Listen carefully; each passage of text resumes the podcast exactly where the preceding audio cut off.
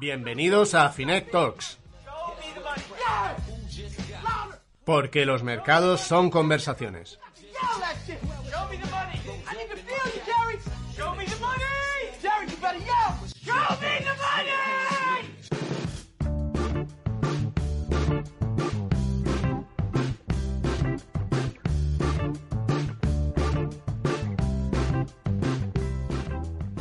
Bueno, bueno, espera que este Finec Talks de esta semana es un poco especial. Vamos a cambiar también la sintonía.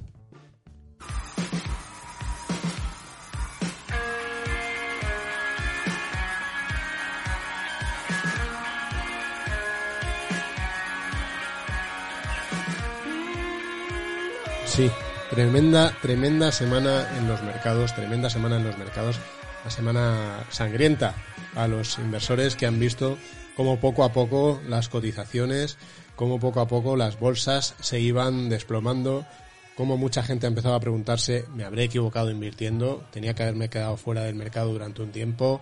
Eh, ¿Es un error? ¿Yo tendría que seguir con mis depósitos, con mis cuentas corrientes?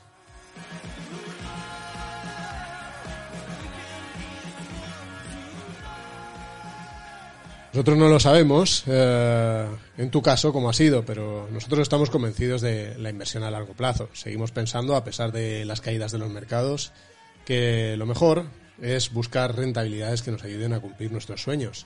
Aunque de vez en cuando ahí fuera haga mucho, mucho, mucho frío y corra casi, como diría John Templeton, la sangre por las calles.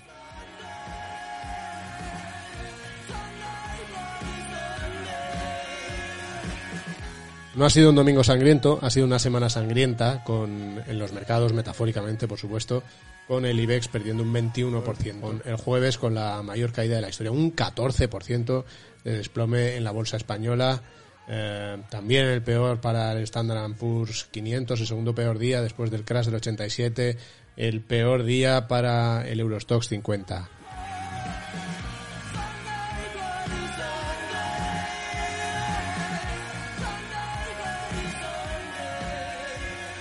Así que hemos pensado saltarnos nuestra frecuencia semanal y hacer un podcast especial esta semana, eh, intentando ayudaros, intentando poneros delante de la visión de profesionales de la gestión, de gestores profesionales, muchos de los cuales gestionan seguro el dinero de algunos de vosotros, para que nos cuenten cómo lo han vivido ellos. Para ellos ha sido una semana tremendamente emocional, no, no es fácil para un profesional ver cómo sus carteras caen de aquella manera, ver cómo están perdiendo eh, el valor liquidativo, cómo baja y baja, eh, ellos en estos días tienen que tomar decisiones, tienen que decidir si reducen el riesgo de la cartera, tienen que decidir, si al revés, si es una oportunidad tremenda y lo aumentan. Eh, nosotros, para intentar ayudaros, hemos pedido a, varios de ellos, y seis nos han dicho que sí, eh, que nos dieran su, opinión y nos contaran qué estaban haciendo en estas semanas de mercado, qué han hecho en estos días tan peculiares de mercado. Eh, y les estamos muy, muy, muy agradecidos porque además esta conversación con cada uno de ellos la tuvimos el viernes eh, por la tarde Imaginad después de una semana como esta, eh, en la que, bueno, tan emocional, eh, con tan, tan devastadora para, para las emociones de los que se juegan su patrimonio y su, y su trabajo viendo cómo caen los mercados, pues que, que os llaman y os dicen, oye, si el viernes por la tarde antes de iros a casa os importa compartir vuestra visión, contarle a la gente qué estáis haciendo con vuestras carteras, pues bueno, muchos preferiríamos irnos con la familia y olvidarnos un poco. Pero ellos, eh, pues eso, han querido compartir con vosotros. ¿Quién son? Vamos a tener entrevistas con Iván Martín, eh, de Magallanes Value Investors. Vamos a tener también a Marta Campello, de Avante Asesores. Vamos a tener también a Miguel Jiménez, de Renta 4, gestor de uno de los eh, fondos para inversores más conservadores más seguidos de, de, España, el Renta 4 Pegasus. También vamos a tener a Xavier Brun, Xavier Brun de TREA Asset Management, eh, uno de los habituales también en, las conferencias de inversión Arian Value. Vamos a tener también a Rafael Peña de Adriza Neutral y, por supuesto, también a Mark Garrigasait, Mark Garrigasait, gestor de Koala Capital SICAP y buen amigo y seguidor de los mercados, que vais a ver que todos ellos nos comparten su visión de lo que ha estado pasando estos días en el mercado con mucha generosidad.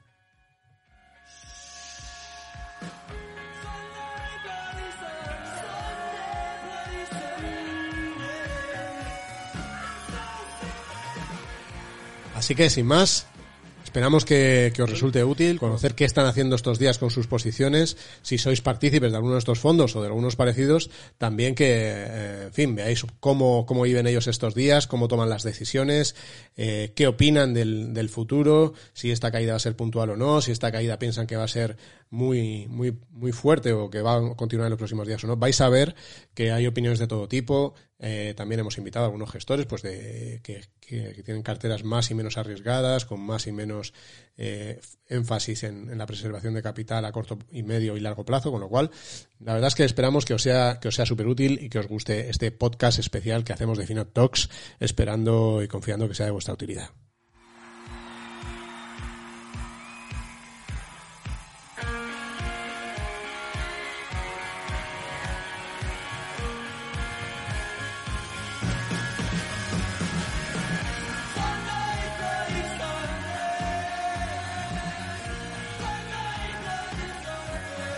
Ya sabéis que este podcast, Finec Talks, lo hacemos muchos. Lo hacemos Antonio Villanueva, que también lo produce.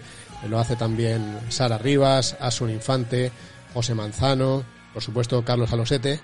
Aunque hoy solo vais a escuchar mi voz y la de los gestores invitados, pero todos ellos, todos ellos han estado colaborando y están colaborando para que este podcast sea muy útil para todos vosotros. Solo recordarte que a nosotros nos alegra mucho que nos des, eh, pues bueno, que nos des en Apple Podcast las cinco estrellas, si te parece que nos las merecemos, si te parece que este programa es lo suficientemente interesante para ti y lo puede ser para otra gente, porque así ellos lo verán.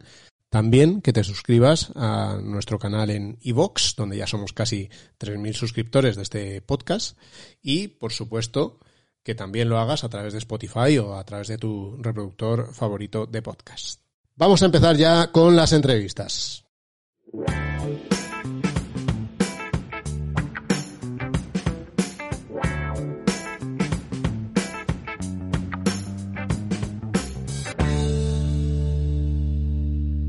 Pues tengo ya al otro lado del teléfono a Iván Martín. ¿Qué tal, Iván? ¿Cómo estás? Muy bien, Vicente. gracias. No, gracias a ti, eh, Iván Martín, eh, bueno, pues presidente de Magallanes Valinvestors, también director de inversiones eh, y, uno de los que ha vivido esta semana histórica, como todos, los que seguimos el, mercado. Que no sé a ti qué te, ha parecido, Iván. empezábamos con ese crash tremendo del petróleo el, lunes y el jueves, pues la, la mayor caída de, del IBEX y del Eurostox. No, no, sé a ti qué, qué te ha parecido toda esta locura de semana.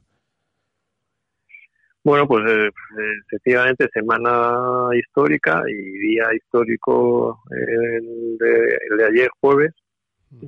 caídas que no se habían visto prácticamente nunca, por lo menos en el mercado español. Y en, y el mercado americano, pues solo superaba el, la caída del 87, me parece. El, mm. Sí, sí, el 21 en octubre, de, sí, 21 y octubre del 87, o sea que desde luego eh, por muy largo placista, sangre fría eh, y inversor racional que seas, pues no te puedes dejar indiferente, ¿no? es para, para reflexionar. Entonces esto, pues la reflexión que yo le saco es que en bolsa, pues eh, siempre puede pasar cualquier eh, cosa, incluso lo que no uno, lo que uno no es capaz de ni siquiera de, de imaginar, ¿no? Mm. Yo como lo veo es em, una, no sé cómo explicarlo bien, es una, es algo que se desencadena en, eh, es la cuestión de la causa y el efecto, ¿no? Eh, creo que esa, es la, mejor manera de aproximarlo, por lo menos la reflexión que me trae a mí a la cabeza estos días, ¿no? la, la, causa del efecto que a veces a veces es invertido, ¿no? el efecto es la causa. Y es eh, que nadie podía imaginar.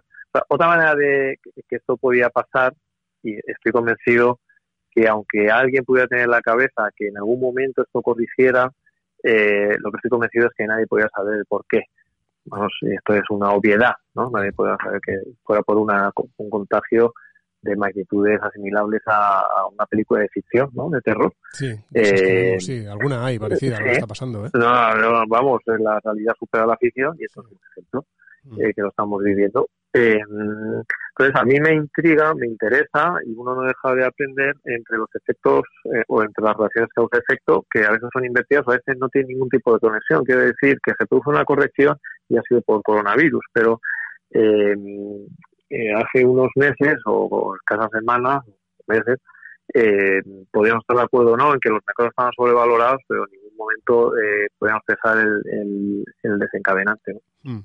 Pero es una reflexión muy interesante. ¿A dónde voy con esto? Eh, voy que eh, uno puede aceptar o estar equivocado por motivos equivocados.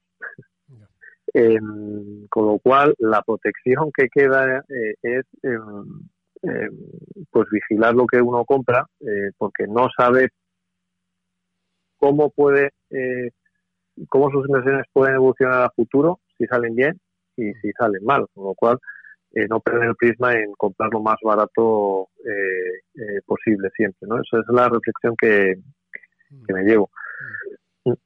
Ah, esta semana mm, ha, caído prácticamente todo, ¿no?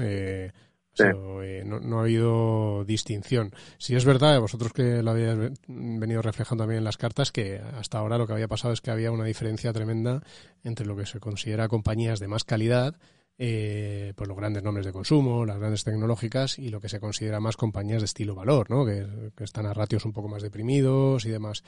Eh, os, ha sorprendido un poco que, porque un poco, un poco la idea un poco que a mí siempre me ha transmitido eh, vuestras cartas es, oye, cuando llegue el momento de giro, pues las compañías tipo value lo harán mucho mejor, pero no ha pasado eso. ¿Os ha sorprendido o, o todavía no debería pasar? A ver, todavía es pronto lo que nosotros nosotros particularmente, Vicente, las, las carteras sí que estamos viendo estas, estos, estas caídas tan fuertes. Mm, no estamos cayendo tanto, es un consuelo relativo. Las caídas son de magnitudes épicas, pero no estamos cayendo tanto o más como era la, tec, la el, comportamiento normal que teníamos hasta ahora que el mercado. Eh, ayer y hoy, pues los comportamientos relativos son mejores. Mm. Entonces eso es una, una buena señal, pero sí que estoy contigo que no, no lo que vemos más, más claro, concretamente lo tecnológico ha corregido normal, no ha habido mm. grandes eh, correcciones de exceso, tal vez a lo mejor una Tesla, ¿no? Por ejemplo, pero no ha sido generalizado. Sí que es cierto que a nivel europeo eh, aquello calificado de calidad o más resistente, ¿no? Consumo de lujo, sí que ayer se vieron correcciones de doble dígito altísimo. Alguna farmacéutica, ayer sí que se produjo, ayer sí que se produjo. Eh, todavía es que estamos hablando de lo que ha pasado escasas horas, ¿no? Dos días. Pero lo que es de esperar es eso, que sea un despertar y que y que lo y que aquello que ha subido más y que está más caro, pues eh, corrija más. ¿Cómo, mm, tengo curiosidad por saber un poco. Tú, tienes unas compañías en cartera hace un mes o hace dos meses que te parece que están baratas, ¿no? Y que tienen mucho potencial. Y, y las vas viendo estos días caer y caer y caer. Eh, ¿Qué, o sea, ¿qué, hace uno ahí? ¿Se, se, queda, se queda mirando un poco la caída, eh, eh, diciendo esto no tiene ningún sentido, o, le da una vuelta extra, intenta entender si hay algo que, o intenta hacer números del coronavirus y realmente se puede poner en precio la caída de los beneficios que, va a resultar, habla con las compañías, ¿qué haces? Pues ah, es complicado, es un poco mezcla de todo eh, nosotros lo que hacemos es, ah, estamos en contacto con las compañías, que cuando lo que te encuentras con las compañías, cuando hablas con ellas, es que ellos, y esto lo hemos hablado alguna vez tú y yo, eh, ellos buscan eh, también respuestas a las preguntas que ellos tienen, ¿no? Es, es, como que cada uno buscamos respuestas en las personas equivocadas, ¿no? o hacemos las preguntas equivocadas. O sea, ellos no saben tampoco, ellos decir, las empresas no saben, no, no pueden hacer estimaciones. Eh, ya se verá, ellos saben que la, ellos la actividad, pues la, la, actividad sigue, mm. igual los impactos que tenemos pues de teletrabajo, menos actividad, paralización, o sea, en que eso va a tener un impacto, pero ni, ni las propias compañías en ese momento qué impacto va a tener, sabe que algo, algo va a suceder y no va a ser bueno. Mm. Eh, a partir de ahí puedes hacer todo tipo de simulaciones. Nosotros particularmente, ¿qué hacemos? ¿A qué decir con esto? Que hablar con las compañías es no es muy fructífero que digas, ¿no? Eh, más allá de decir, bueno, pues ahí están y ahí sigue. Nosotros lo que hacemos es simular escenarios eh, para ver si un escenario muy estresado, pues la compañía tiene viabilidad o no.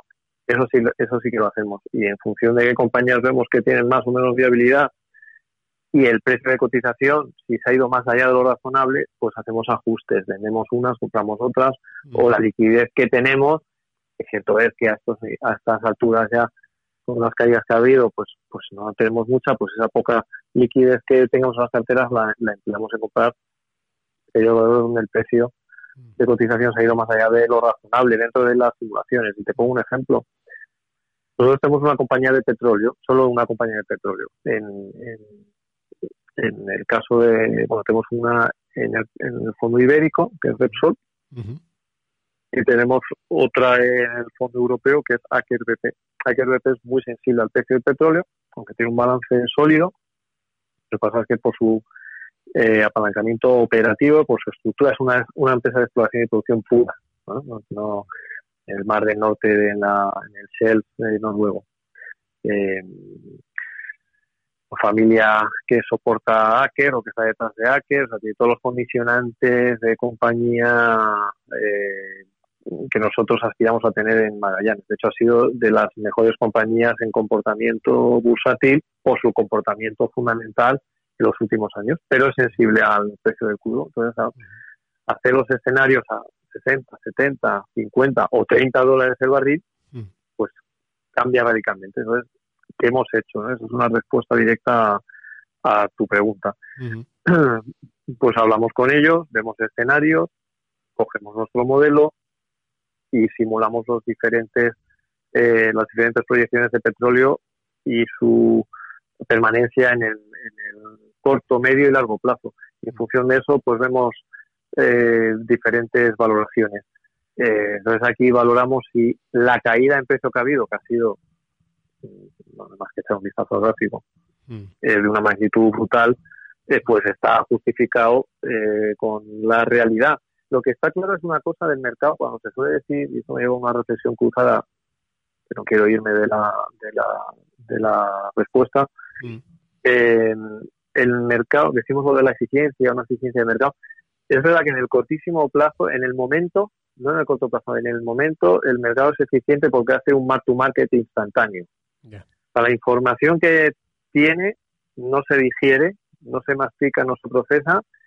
Punto uno. Punto dos, se da por esto que va a ser así toda la vida, hasta el día del juicio final. Es una cosa curiosa mm. y maravillosa hasta cierto punto de la bolsa. Mm. En el momento que el precio del crudo el lunes se fue a 30, 30, 30 y tantos, pesas de petróleo ese, en ese mismo momento, ese día, lo reflejaron como si eso fuera a ser así siempre. Algunas no tenían en, visibilidad. No pensamos que eso vaya a ocurrir. Entonces, eso es lo que hacemos. Eh, eh, mirar las, mirar las, los componentes de la, de la cartera, aquellas compañías que han sufrido más, eh, ver si está justificado, en algunos casos puede estar justificado, entonces no le dedicamos tantos recursos, es decir, no ponemos tanto dinero a trabajar ahí, y en las que no está tan justificado según nuestra opinión, pues le ponemos más dinero a trabajar a futuro, ¿no? Es, es lo que es lo que hacemos. ¿Y habéis movido mucho cartera estos días? Bueno, eh, dentro de las posibilidades que tenemos por, por liquidez, sí que hemos movido, sí. Y algunas entradas que hemos tenido más o menos significativas de patrimonio, pues lo hemos puesto a trabajar. Ayer fue uno de los días más activos que hemos tenido. O sea, que habéis tenido entradas de dinero eh, estos días, dices también. Hemos tenido entrada a título interno. A vosotros mismos, quieres decir que... yo, particularmente y, parte del equipo directivo, eh, pues hemos aportado de forma significativa los fondos y algún cliente institucional de una cuenta de referencia también ha hecho un importe significativo, eso, eso es buena señal, ¿no? Tenemos unos inversores eh, pues, pues, eh, que entienden la, la, filosofía y saben ver la oportunidad. Bueno, tienen la filosofía, saben ver la oportunidad, porque cuando el mercado llega a unos niveles como o reacciona, como ha reaccionado esta semana, casi ya, casi, fíjate lo casi ya no va de filosofía, va de, de tener una actitud pro bolsa, pro riesgo, exacto.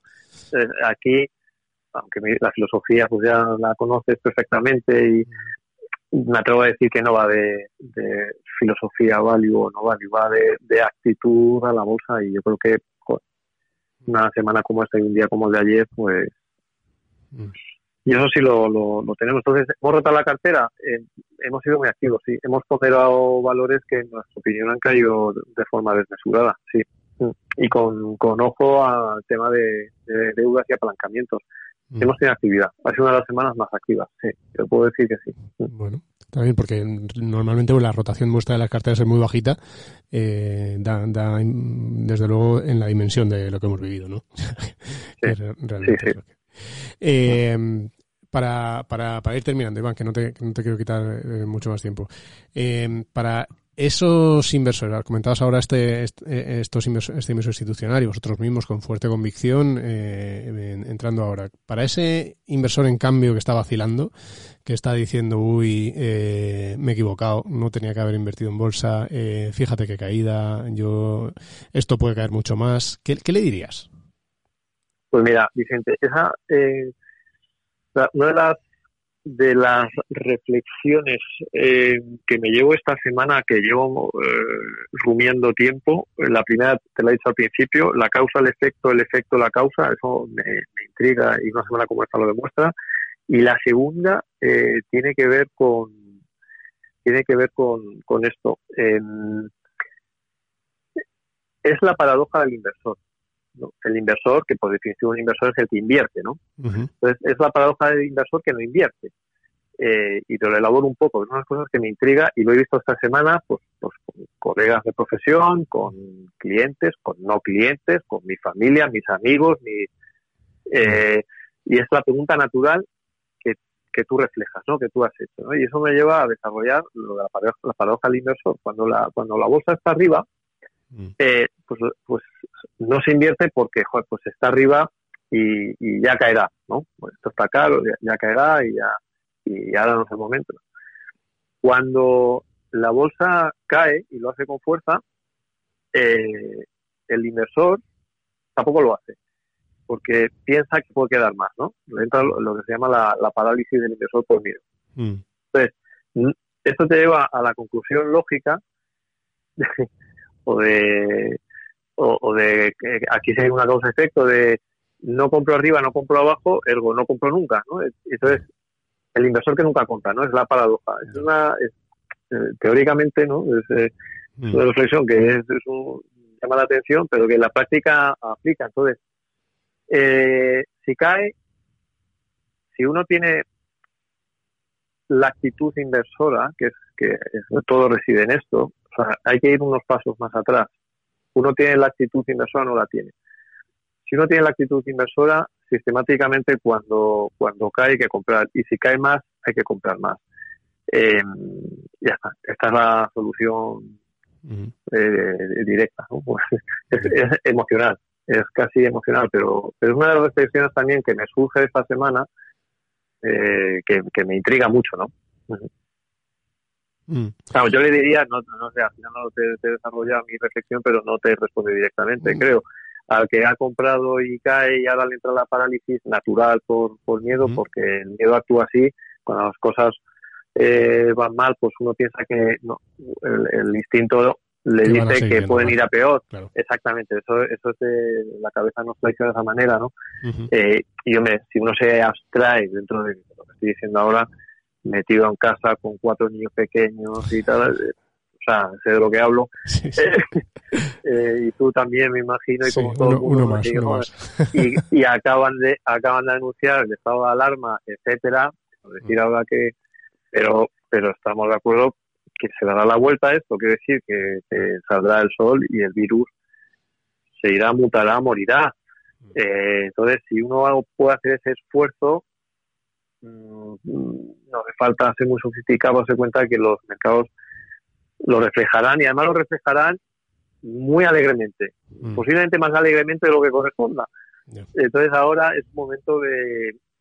Yo ya no sé si de... Yo he comprado personalmente de forma significativa, ya lo he dicho. También es verdad que lo llevo haciendo unas semanas atrás. Esta semana lo he acentuado. Yo creo que habría que comprar. Mm. Yo lo he hecho.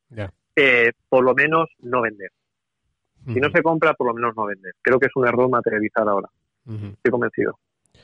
Bueno, pues yo creo que nos vamos a quedar con, con ese mensaje, ¿verdad? Esa gente que está ahí, que está preocupada por, el, por oye, si esto cae otro 20, otro 30% más, o si esto en vez de ser tres semanas, eh, de pronto es, es un año de mercado bajista, ¿no? Como hay mucha gente diciendo. Sí. Bueno, Sí. pues hay esa, esa visión, ¿no? Que, que realmente eh, los momentos de caída tan fuerte como este que estamos viviendo, eh, a largo plazo, efectivamente han sido momentos en los que has mucho dinero. Pero claro, hay que tener ahí la emoción en los nervios eh, Claro, templados para, Sí. para tomar la decisión y para. Porque si no, yo lo veo, ¿eh? Y dices, oye, mira, entro ya y cae otro 10% y ya estás diciendo otra vez, la he liado, ¿no? Tienes que saber perfectamente Ya. que esto puede irse mucho más abajo todavía y, y que nadie sabemos cuándo va a parar, ¿no? Mm, Totalmente. Muy bien, Iván, pues te, te agradezco Bueno. mucho que hayas estado con nosotros aquí este ratito, eh, que, que no ha sido semana fácil, que ha sido semana de mucha tensión y muchos nervios y apetecerá descansar. Así que muchísimas gracias. Gracias, Vicente. Un abrazo. Un Lo que abrazo. necesites. Hablamos. Pues ya tenemos aquí a- al otro lado del teléfono a Miguel Jiménez. ¿Qué tal, Miguel? ¿Cómo estás? Hola, ¿qué tal? Buenas tardes. Eh, Miguel Jiménez, que, bueno, como sabéis la mayoría, es gestor de Renta 4, en concreto de los fondos eh, Renta 4 Pegasus y Renta 4 Nexus, ¿verdad, Miguel? Sí, correcto. ¿Qué, qué, qué tal, eh, qué balance haces de esta semana tan bestial que hemos tenido en, en los mercados? Sí, la verdad que ha sido una semana, bueno, pues yo creo como no ha habido nunca, ¿no? Repasamos un poco las, las caídas históricas, incluso el crash del 87, y estamos en esos niveles, ¿no? Ha habido un cambio de escenario eh, brutal, ¿no? De algo que sí que sabíamos eh, últimas semanas, que el mercado parece que no, eh, bueno, mostrado atención a, bueno, a una extensión global y a una preocupación importante y, y a no saber realmente eh, qué es lo que va a pasar en los próximos trimestres. Sabemos que van a venir más noticias, bastante más noticias, Mm, pero, pero es verdad que un poco la incertidumbre está ahí, ¿no? Hasta dónde se va a ir. mm. ¿Cómo, cómo vive un gestor eh, estos momentos de mercado de, el lunes, ¿no? El- porque el lunes parecía ya tremendamente histórico, pero es que el jueves ha sido todavía más histórico, dos de los días con mayores caídas en, en la historia de, de la bolsa española. ¿Cómo, lo vives? ¿Qué, qué, qué, vas sintiendo durante el día? Bueno, vamos a ver, aquí el, eh, eh, hay que tener sobre todo tranquilidad. Yo siempre digo que si el gestor no está tranquilo, eh, malas decisiones tomará, ¿no? Entonces el, el que tiene que estar eh, lógicamente más tranquilo porque toma decisiones que afectan a sus partícipes, ¿no? Eh, pero yo creo que el trabajo está hecho antes, o sea, realmente si tienes cierta, eh, no sé cómo decirlo, ¿no? Análisis, estudio de compañías, pues bueno, te sientes más confortable, ¿no? Comprando o vendiendo, ¿no? Dependiendo de la situación, porque ha cambiado mucho, lógicamente, ¿no? No tiene nada que ver con hace dos meses, ¿no? Entonces, también el conocimiento de las compañías te da un plus, eh, sabiendo que esto no es eh, matemáticas, que lógicamente te puedes ir más abajo, que te puedes equivocar, que en el corto plazo seguro, que te puedes equivocar, pero sí que es verdad que con tanto ruido y demás, cuando cae así, cuando hay pánico, cuando cae todo a plomo, pues sí que ayuda bastante eh, el poner cara y ojos a cada compañía y no solo el índice, ¿no? que es lo que se suele hacer de, oye, vendo, no estoy expuesto, bueno, vamos a ver eh, qué está cotizando el mercado, ¿no? porque igual dices, oye, quiero vender, oye, ¿cómo voy a vender si es que está cotizando esta compañía esta, esta, a un precio que sabes que que no es el que vale eh, en el medio plazo por un margen de seguridad bastante amplio, por supuesto. Claro, ¿cómo, se mete de todas formas? O sea, porque tú para hacer la estimación de lo que van en las compañías, pues eh, lo tienes normalizado, digamos así, ¿no? ¿no? No esperas unos movimientos como estos que, que de momento, mm, o por lo menos hasta donde yo he visto, nadie sabe eh, cómo de profunda, si la hay, va a ser la recesión, cuánto va a suponer de caída en los beneficios de las compañías, cómo normaliza uno, o sea, cómo metes a uno en su modelo de esta compañía que yo pensaba que vale esto, si le caen las ventas un 40% en los próximos tres meses, ¿cuánto valdrá? ¿Eso da tiempo a hacerlo una semana como esta? A ver, algo ¿O no de funciona tenemos, así, o no funciona así? Sí, yo creo que, es decir, el punto que, que ha dicho es un poco es la clave, ¿no? O sea, al final estamos invirtiendo, es decir, cuando compras, eh, invier- inviertes o compras o montas un bar o una zapatería, lógicamente inviertes un poco a medio plazo, ¿no? No, no debe ir para mañana, ¿no? Entonces, la capacidad de hacer beneficio de las compañías no debería eh, variar mucho por el, este tema que sabemos que es un tema temporal o que más o menos en los escenarios, eh, en la mayor parte de los escenarios que contemplamos, eh, es un tema temporal, o sea, no es un tema, eh, digamos, de tres años vista, ¿no? También hay un escenario más oscuro que podríamos dar, ¿no? Pero, pero es un tema temporal. Entonces, al final, si una compañía, eh, si gana, no sé, dos billones, imagínate, pero sabes que de suelo que va a ganar un billón con una seguridad importante, pero es verdad que este año puede perder por lo que sea, lógicamente, porque este tema se te puede tal, pues hombre, tampoco debería variar el precio de la acción y no debería variar la mitad desde luego porque un año tengas eh, pérdidas. O sea, eso también tiene que tener que quedar claro, ¿no? al final vamos a ver las compañías un poco a medio plazo, ¿no? Eh, y a medio plazo, si hacen esos beneficios, pues yo creo que, te da algo de confort, ¿no? Siempre también te digo, y esto es importante, y es un punto de análisis que a lo mejor hace tres meses no lo veíamos tanto, eh, hay que ver un poco el nivel de deuda. O sea, que estaba mismo el mercado se te cierra, no tiene nada que ver con antes. Antes estabas endeudado, te financiabas a tipos bajos, no pasaba nada. Hoy no sabes cómo te vas a financiar en los próximos dos o tres meses. ¿no? Entonces, la compañía que tenga eh, algo más de deuda, que contaba con unos resultados X y van a ser Y, pues esa compañía es verdad que ahí es más complicado buscar el suelo. Pero compañías sólidas, en sectores sólidos, que no tengan muy, mucho apalancamiento operativo, eh, que no estén en negocios muy cíclicos, pues hombre, eso, este ruido de mercado muchas veces te da oportunidad para estar en ellas. ¿Has hecho mucho cambio en cartera estos días? Hemos hecho algo de cambio, sí que hemos hecho algo de cambio, eh, porque lógicamente esto ha cambiado de forma importante.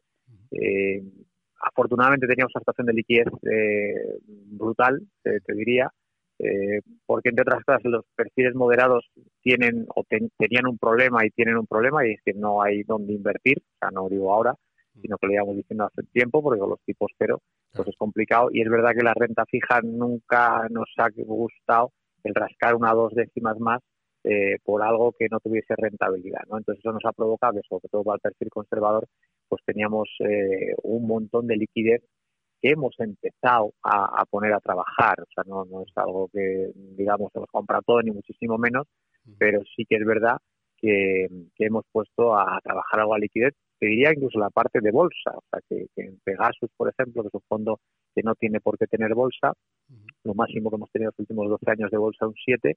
Bueno, pues eh, ahora donde nos ha dado por incrementar o donde hemos hecho el cambio más importante en la cartera es de no tener nada de bolsa, incluso estar negativos, como estamos hace un mes, mm. a tener un 7% de bolsa. Ha sido el cambio más importante. Mm, negativos incluso, perdona, estáis negativos incluso en bolsa. Estamos un poco negativos en bolsa, pero un menos 2% del patrimonio, que no es tampoco eh, muy importante. Mm. Y que es verdad que, bueno, pues estación de parte nos hacía bien eh, y nos ha venido y nos ha venido bien, ¿no? Y después teníamos un tercio del patrimonio, un 35 en renta fija corporativa, que ese todavía no hemos empezado a, aumentarlo. O sea, en algún momento, dado que seguimos teniendo más de la mitad del fondo en activos monetarios a día de hoy, eh, bueno, pues sí que es verdad que el principal cambio que hemos hecho, sobre todo para el muy conservador, eh, es que queremos que la bolsa incluso hoy tiene más eh, sentido, ¿no? En, eh, que para un cliente conservador, no, digo un 40% de bolsa, pero, pero un 7% nos parecen compañías que sabemos que aunque recorten el dividendo, aunque entren en pérdidas, nos van a dar un dividendo muy importante, que no son muy cíclicas, no sé, un Danone, por ejemplo, Frisinio, sector de salud, etcétera, etcétera, pues hoy creemos que, que es un buen momento para, para tener este activo y la, y, la parte renta fija de más calidad y demás, que es que, ya sabemos todos que está en tipos negativos y está carísima, eh, pero claro, es la que durante muchos días estos ha subido, está de momento eh, seguimos seguimos fuera, ¿no? Sí, sí, nosotros hemos dicho que en renta fija era mejor tener una estrategia un poco bárbara, es decir, mejor eh, liquidez por una parte y, y, nos vamos a high yield por otra, ¿bien? eso es mejor que estar en poco en medio en tipos que te den un 0, un 0,2 y que no sabes si en algún momento mm, pues no lo vas a poder vender, si ese 0,2 puede ser un 2, etcétera, etcétera, ¿no? Entonces, si hemos hecho un poco esa estrategia, la parte de high yield pues ya depende de nombres muy concretos, eso pues eh, está sufriendo como todo el mercado, pero bueno, eh, tenemos una parte pequeña ahí eh, y lo único que, el, bueno, pues el movimiento que hemos hecho, que hemos decidido, que ya también lo comentamos también a nuestros partícipes, yo creo que es mejor la bolsa porque hay compañías que nos den un 5, un 6, un 7% de dividendo, incluso en un escenario suelo, eh, lo tienes en bolsa, bien, incluso recortando beneficios un 30, etcétera, etcétera. Y de renta fija todavía no, ¿no? Mm. Entonces yo creo que eso sí que para el inversor conservador hay que perderle un poquito el miedo a la bolsa, sobre todo a estos precios. Yo creo que esto es una eh, contradicción, hay gente que dice, perder miedo a la bolsa. Bueno, pues precisamente ahora con un 35% más abajo, pues, pues lógicamente, situación también más complicada, seguro, mm. pero que hay compañías que, yo sé, antes sector salud, que no están muy endeudadas, mm. eh, consumo no cíclico, grandes multinacionales, que, estas en cualquier crisis eh, sabemos que sufren bastante menos. Mm. Miguel, eh, eh, Renta 4 Pegasus siempre ha sido, lo hemos tenido mucho como eso, como fondo, como para la parte de estabilidad de las carteras, ¿no? Como esa parte que, que no, no, va a ser, no vas a tener nunca unas rentabilidades bestiales, pero en entornos negativos te va a mm. mantener de momento en este inicio de 2020 con la que ha caído, eh, corregime un poco, pero si no me equivoco, pues debéis estar como en un 1% abajo en 2020 con, con, la, con la que ha caído, ¿no? Eh, sí, un poquito más. Estamos, eh, tengo que hablar que ayer que todavía tienen que dar, que acabo que ha caído en esto, mm. Estamos algo más. Pero bueno, de momento yo creo que entra dentro de lo eh, razonable y, lo único sobre todo es que, bueno, que empezamos a ver eh, oportunidades. Habrá que estar un poco más acertado en el momentum, pero, pero sí. Mm, ¿Y, y, y cuánto, cuánto te ha ayudado en esta a, gestionarlo con más, eh, más liquidez, con, con, este mejor comportamiento? ¿Experiencias pasadas negativas, como fue finales de 2018, o son casos aislados? No, hombre, la experiencia, vamos a ver, aquí cada gestor también, eh, bueno, cada maestría tiene su lidrillo y mm. lógicamente cuanta más crisis llevamos tatuadas en la piel, pues, pues esto va haciendo que, bueno, la toma de decisiones pues vaya modificándose, ¿no? Entre cada uno inconscientemente, ¿no? Y está claro que, bueno, que el habermos vivido eh, situaciones de tensión, sea 2018, sea 2008, sea 2012, eh, cada uno con la salida que tuvo cada una, siempre ayuda, ¿no? Para no ponerse nervioso, para intentar valorar. Hoy se da la casualidad de que yo creo que además, incluso desde Renta 4, ya no solo especialmente, sino que tenemos mucho más equipo que teníamos antes, por lo cual estamos mucho más cerca de las compañías, por lo cual podemos disgregar un poco hacia dónde se pueden ir en un peor escenario. Y eso bueno pues nos da confianza eh, de cómo se pueden hacer las cosas. Esto no, no significa que mañana acertemos y que esto suba, pero lógicamente en el medio y largo plazo los resultados de los deberían ser bastante mejores. Eh, para, para, ir terminando, eh, a, a, esta gente que, o a tanta gente, diría yo, porque nosotros hicimos el otro día un directo en YouTube y, y muchísima gente preguntándonos si, si reducía, claro, nosotros simplemente opinamos, pero no, no, gestionamos, claro, o sea, somos una web de, información y de ayuda a la toma de decisiones, pero no, no gestionamos. Y muchísima gente nos preguntaba en el directo, oye, pero ha llegado el momento de vender, que estoy asustado, me paso un perfil de riesgo más conservador, ¿qué, les dirías?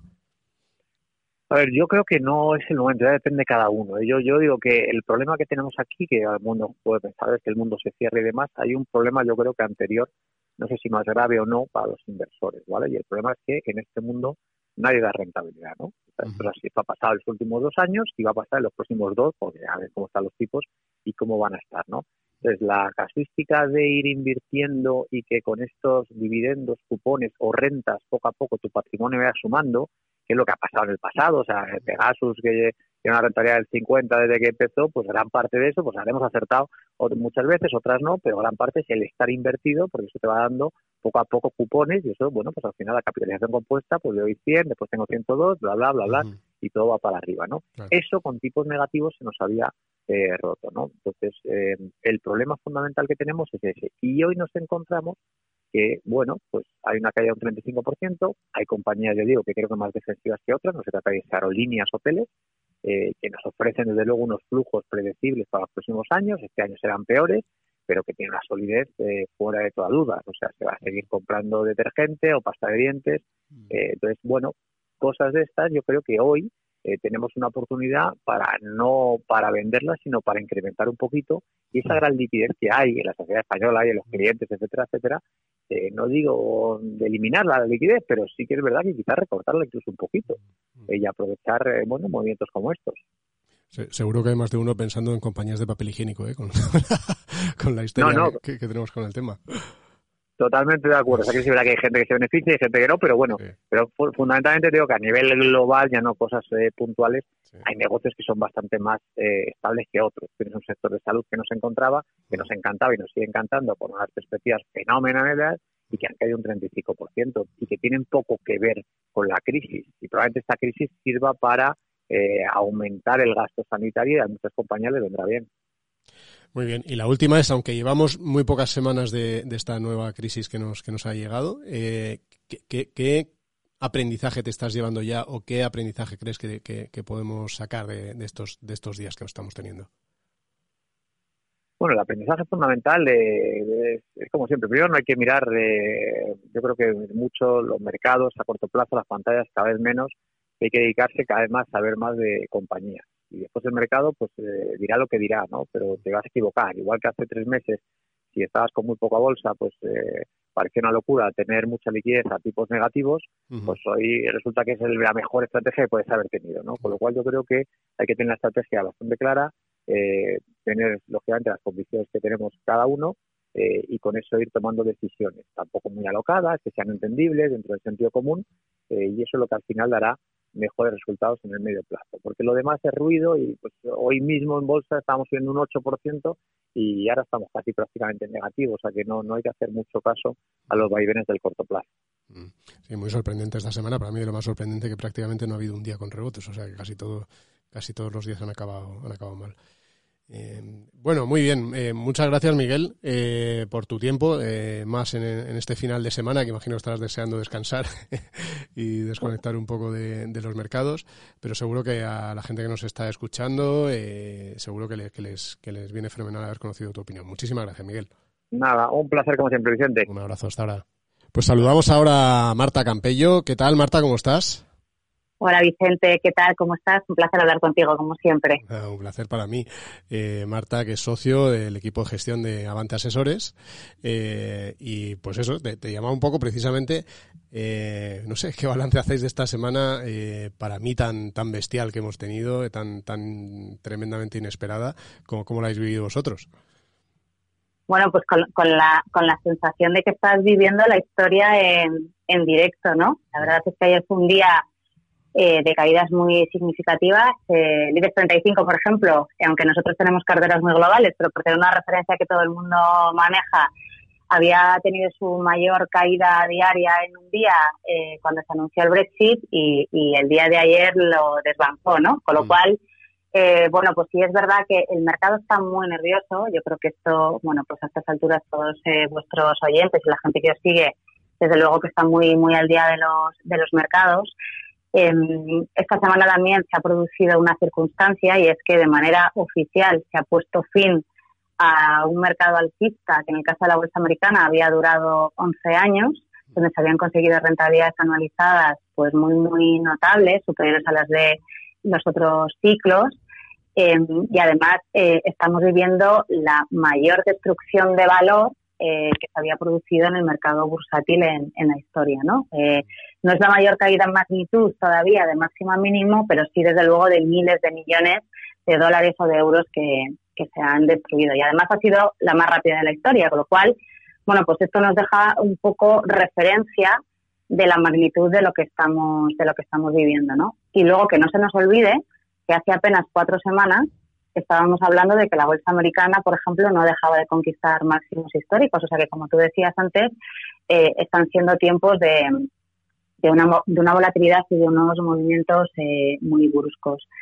Nosotros lo que pensamos aquí es que más allá de la reacción propia del, del mercado, que es verdad, pues que todo lo que tiene que ver con el coronavirus y el impacto que va a tener en el parón de la economía pues lógicamente también va a tener un impacto en los beneficios empresariales. O sea, hasta aquí la caída de las bolsas eh, puede ser más o menos lógica y está eh, dentro de los márgenes de lo que suele hacer el mercado cuando ve que tiene por delante una recesión. Lo que ocurre es que yo creo que aquí le tenemos que unir un factor adicional eh, que es el puramente emocional. O sea, yo creo que todos nosotros, sobre todo ahora que ya conocemos que se va a decretar el estado de alarma en España, eh, ya tenemos la sensación de que algo más allá está pasando. O sea, esto ya nos afecta a nuestra vida, nos afecta a que no nos podemos reunir con nuestros amigos, nos afecta a que tenemos que trabajar desde casa, nos afecta a que tenemos que estar confinados, con lo cual, bueno, pues medir todas esas emociones ahora mismo e intentar racionalizar el movimiento del mercado nos parece que es una cosa completamente absurda, ¿no? El mercado ahora mismo está movido por la emocionalidad, necesitamos yo creo, el confort de que vamos a ser capaces como humanidad de vencer este virus y que lo vamos a hacer de una manera, eh, espero, eh, eh, pues con muchísimo menos impacto que el que, que el que ahora vemos que esto puede tener, ¿vale? Mm. pero, pero claro, ahora mismo eso todavía no lo sabemos y nos va a costar unas cuantas semanas. Entonces, bueno, pues esta es la costelera que tenemos ahora, ¿no? Mm, eh, pero yo, por ejemplo, que estoy aquí tranquilamente observando el mercado y como, como comentarista casi de la situación, eh, pues mira, oye, te, preocupa por tus inversiones que tienes más o menos, pero no tengo que tomar decisiones por los demás. Pero vosotros, que, vosotros que sí tenéis que tomar estas decisiones por el ahorro de, vuestros clientes, de, la gente, eh, y al final sin tener toda la información, como bien dices, del impacto que al final esto va a tener, ¿qué, hace? ¿Qué hace un gestor en una situación así? Bueno, pues em, nosotros ante una situación así, la verdad es que eh, yo creo que lo, importante de estas situaciones es que en esa ocasión nos ha pillado preparados.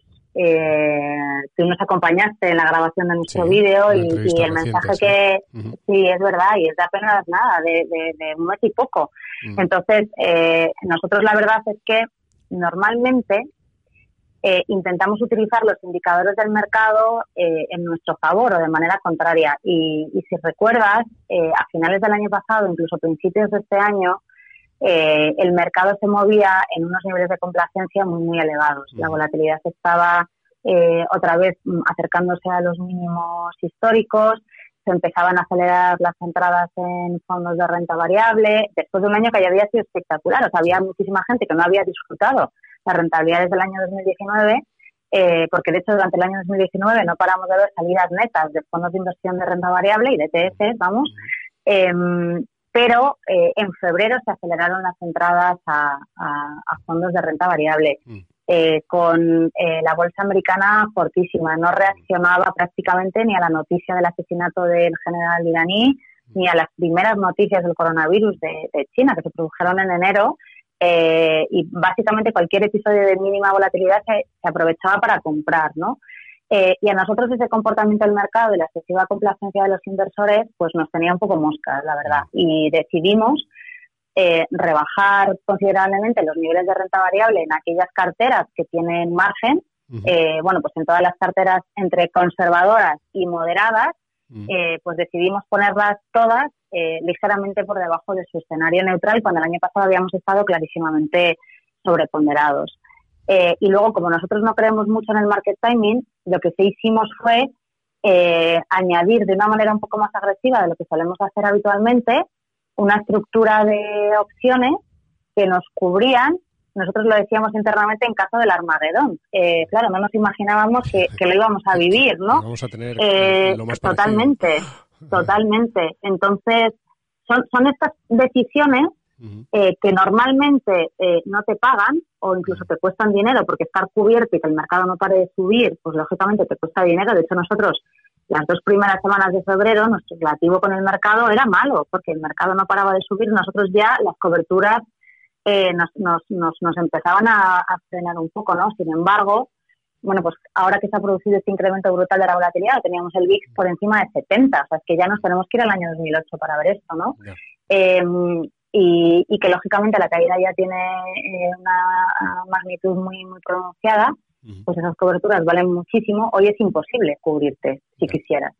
Em, entonces, bueno, yo creo que es también la forma de trasladar a nuestros inversores cómo hemos entrado en esto, ¿no? Pero, ¿cómo estamos viviendo esto? ¿Qué estamos haciendo ahora? Bueno, nosotros no estamos recomendando a ningún inversor que salga. Eh, uno, porque el parte de daños está limitado dentro de cada uno de los perfiles de riesgo. pusimos incluso coberturas en nuestros fondos de renta variable pura. Em, el mercado, cuando tiene caídas tan verticales por un shock em, que tiene un componente exógeno a la economía, o sea, ahora mismo ya te digo, cotiza el pánico, cotiza el virus, cotiza la epidemia, normalmente eh, cuando se empiezan a producir noticias positivas en este sentido, eh, suele reaccionar de manera brutal en la dirección contraria, ¿vale?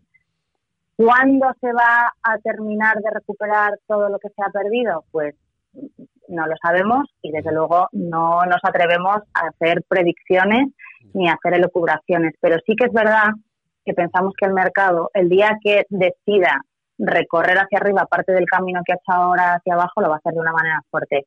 Mm. ¿Hemos visto los mínimos? Pues a lo mejor no, porque yo creo que las próximas semanas van a estar cargadas de muchas noticias malas, mm. de pues cómo se contenga la epidemia en Estados Unidos, cómo lo estemos pasando aquí en España, cómo evoluciona el caso de Italia, que dentro de Europa pues, ha sido el, más grave. O sea, nos va a afectar muy de cerca todo el flujo de noticias negativo, ¿no? Pero yo creo que el impacto económico en la economía, el mercado lo ha puesto en precio, o sea, la caída desde máximos ya se ha llevado por delante más de un cuarto del valor de las empresas en bolsa. Yo no creo que todas las empresas valgan un cuarto menos ahora mismo por esto, por muy parón económico que haya, habrá sectores muy perjudicados, eh, pero habrá sectores que salgan beneficiados de esto, ¿no? Pues todo lo que tiene que ver con seguridad, el cloud computing, el que te puedas ir a tu casa y montar una empresa desde, desde la casa de todos tus empleados, eh, temas de seguridad, eh, probablemente equipos sanitarios, o sea, yo creo que a todos nos ocurren ganadores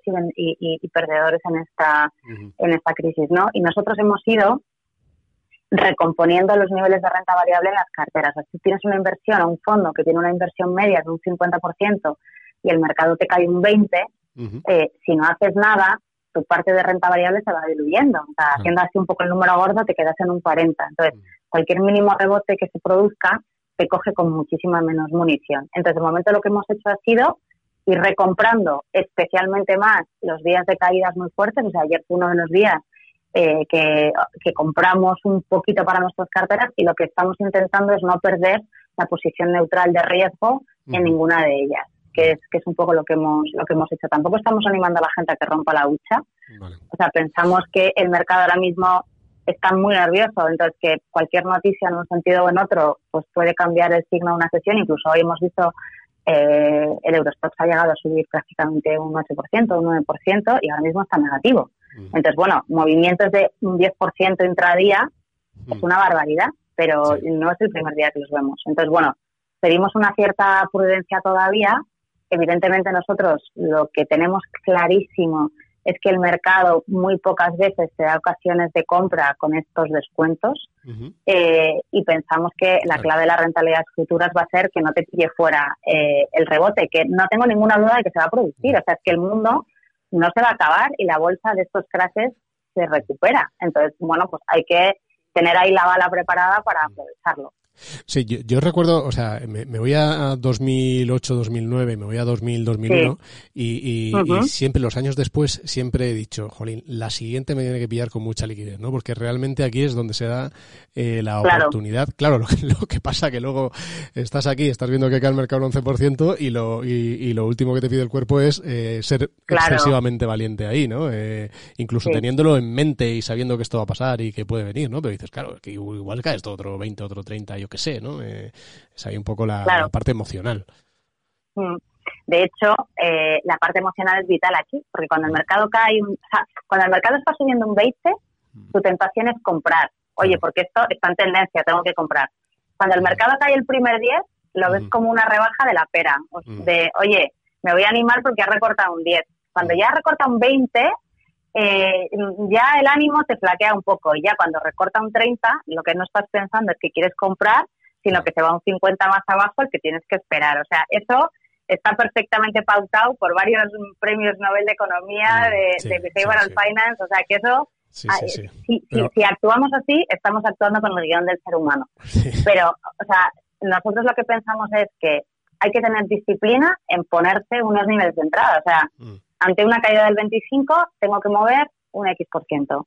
Si cae un 30, tengo que mover otro X%. por ciento. Si cae un 40, eh, tengo que echar el resto.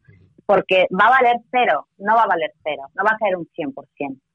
Va a caer un 80%, eh, no, no va a caer un 80%. O sea, estamos viendo que en todos los países va a haber planes de contingencia, eh, que nos vamos, vamos a desbloquear fondos. Esta mañana hablaban las autoridades europeas de que se van a relajar un poco los requisitos que hay en el plan de estabilidad de Europa, lógicamente esto nos va a generar déficit y nos va a generar deuda.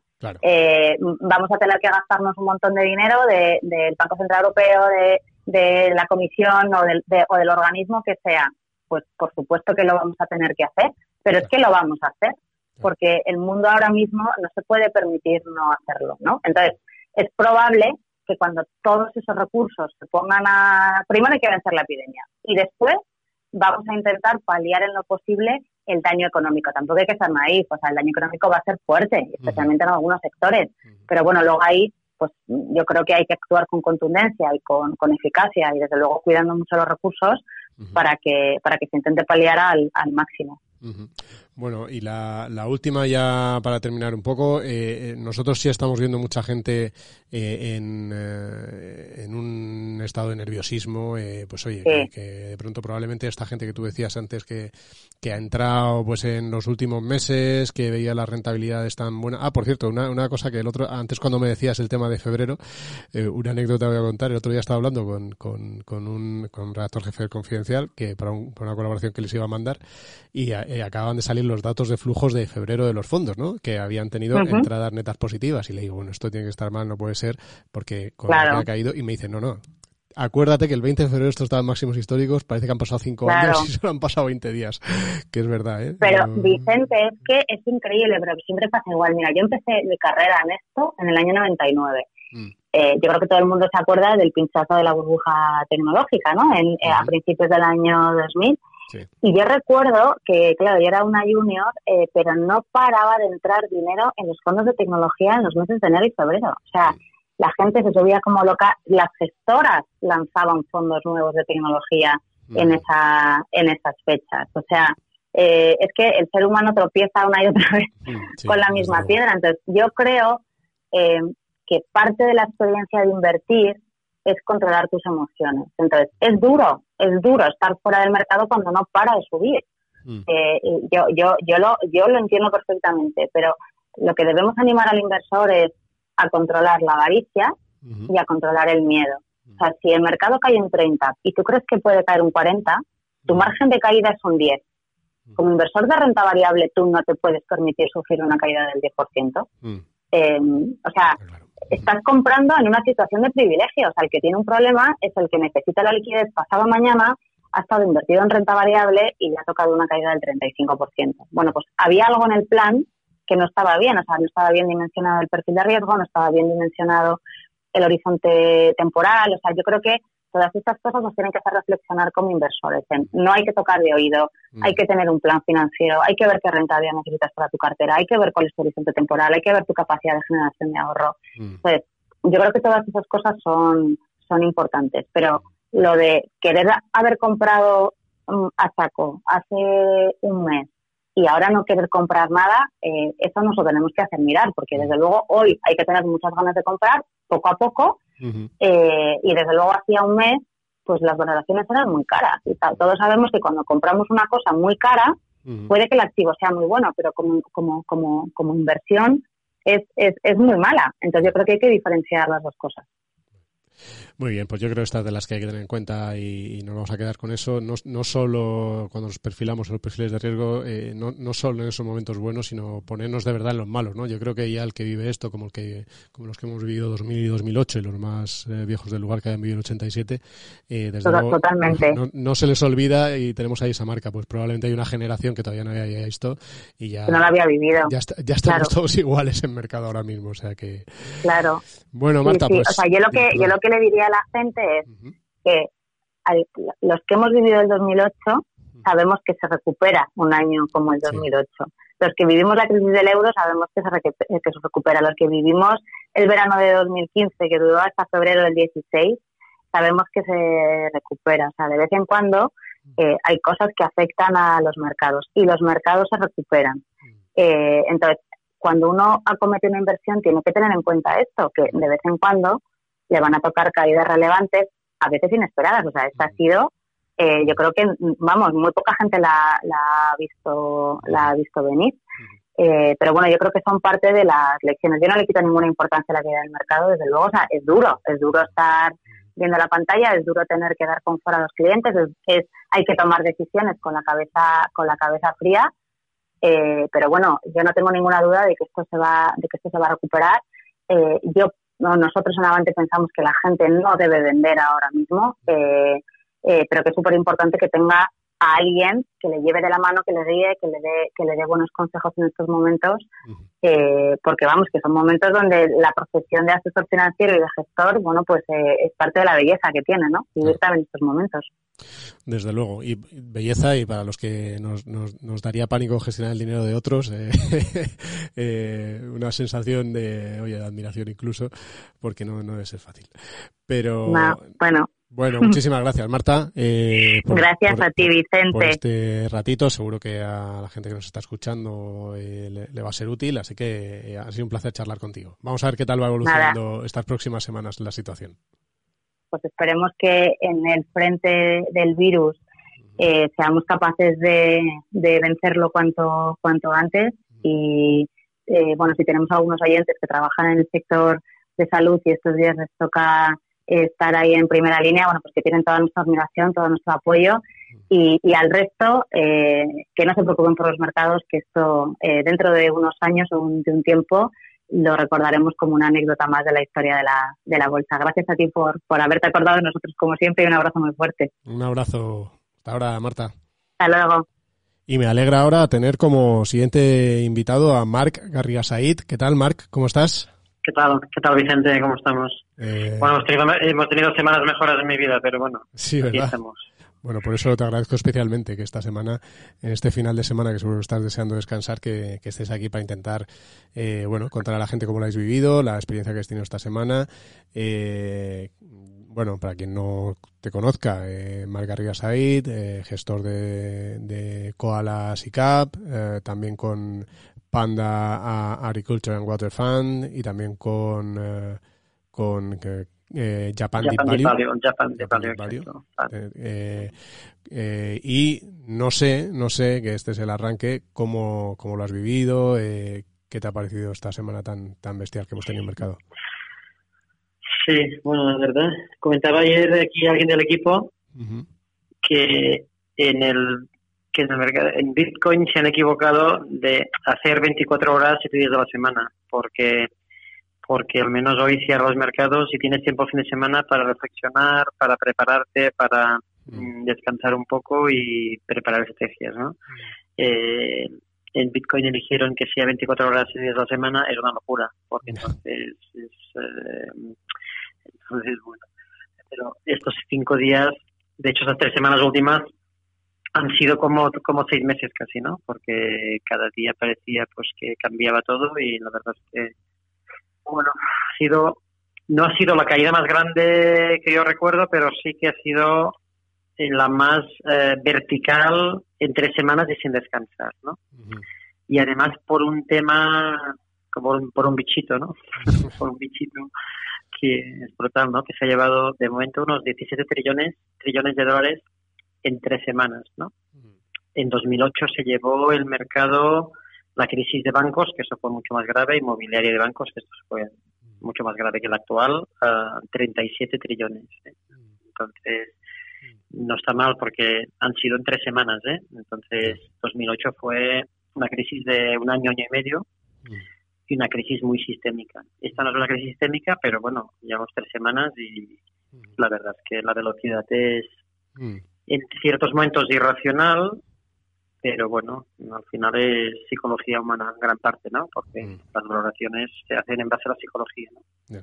Yo, es que eh, se nos olvida que hace tres semanas y media el IBEX estaba en 10.000 y, y llegó a caer este jueves a los 6.300, o sea que, que esa ha sido una barbaridad de velocidad, ¿no?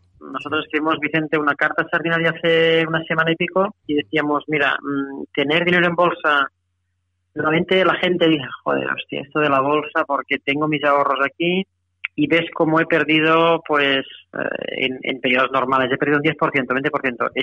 estas tres semanas ha sido pérdidas del, del, del 20 al 30, ¿no? Y dices, hostia, esto, esta inversión en bolsa, esto es una desgracia, porque en cambio está tranquilo la gente porque ve que su piso, se piensa que su piso no ha bajado de precio estas semanas, mm.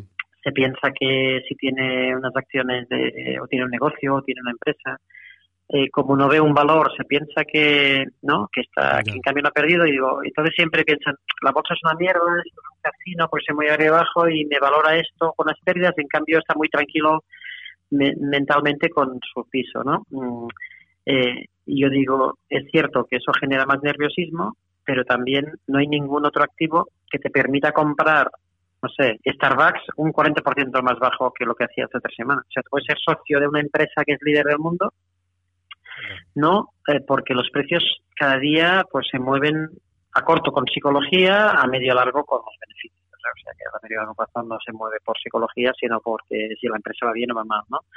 Entonces, la parte mala es que te genera más nervios y te genera pérdidas sobre el papel, pero son pérdidas, ¿no? Que si tienes que liquidarlas son pérdidas, pero, pero te permite también comprar cosas muy baratas. Es como si tienes, joder, esa tienda en la Castellana o esa tienda en Paseo de Gracia, que es la mejor de la ciudad, eh, es de otra persona y nunca la podrás comprar. Pues si cotiza en bolsa, pues si cae un 40% la puedes comprar y ser socio de esa tienda, ¿no? Entonces, esa es la parte que normalmente olvida a la gente y entiendo que no es fácil porque al final el nerviosismo, la volatilidad, pues te genera más eh, sensaciones negativas y luego más malas decisiones. Eh, en cambio, la gente no ve esta parte tan positiva que es la que te permite aprovechar, que oye, tienes 2.000 euros hoy de ahorros, aunque tengas 10.000 invertidos o tienes 50.000 y tienes 5.000, pues puedes comprar 5.000 euros a unos precios bestiales, ¿no? ExxonMobil, la, la empresa que era más grande, más grande del mundo, hasta que llegó Apple y Amazon y la superaron, valía casi 400.000 millones hace 4 o 5 años, 400 millones. Esta mañana creo que vale, o esta tarde creo que vale unos 125.000 millones. Hmm. O sea, esta empresa está tres veces más. O sea, que entiendo que estáis, entiendo que estáis aprovechando para comprar vosotros o todavía tenéis bueno, eh, te comento, a ver, en, depende de los fondos, claro. En los fondos que estamos 100% de bolsa, como el Panda Agriculture y el, el de Japón, eh, poco poco hacemos. Tenemos estamos comprados ya, ya tenemos elegidas las empresas que nos gustan. Y, por tanto, eh, tanto cuanto sube como cuanto baja, podemos solo cambiar una acción por otra. Por aquí no estamos aprovechando específicamente para, para poder a, a En Koala, que es donde más nos movemos, sí, de hecho en Koala empezamos Empezamos en febrero con un 15% de, de, exposición a bolsa solo, exposición neta, Koala puede estar entre 0 y 50. La verdad es que aguantamos cinco días cayendo a plomo sin aumentar prácticamente y el quinto día, que el viernes ya que se hundía todo, que fue la primera semana, aumentamos hasta casi al 30 y pico, 40. Y luego mm, esto nos estuvo, estuvo unos días sin caer más, pero luego continuó cayendo y ya esta última semana hemos estado 50%, 50 y pico por ciento, casi 60, porque ya es los precios bestiales. Entonces, hemos sufrido la volatilidad de estos últimos días, pero como teníamos al principio menos exposición, si el mercado se tranquilizase, pues obviamente pues recuperaríamos más de lo que hemos caído, ¿no?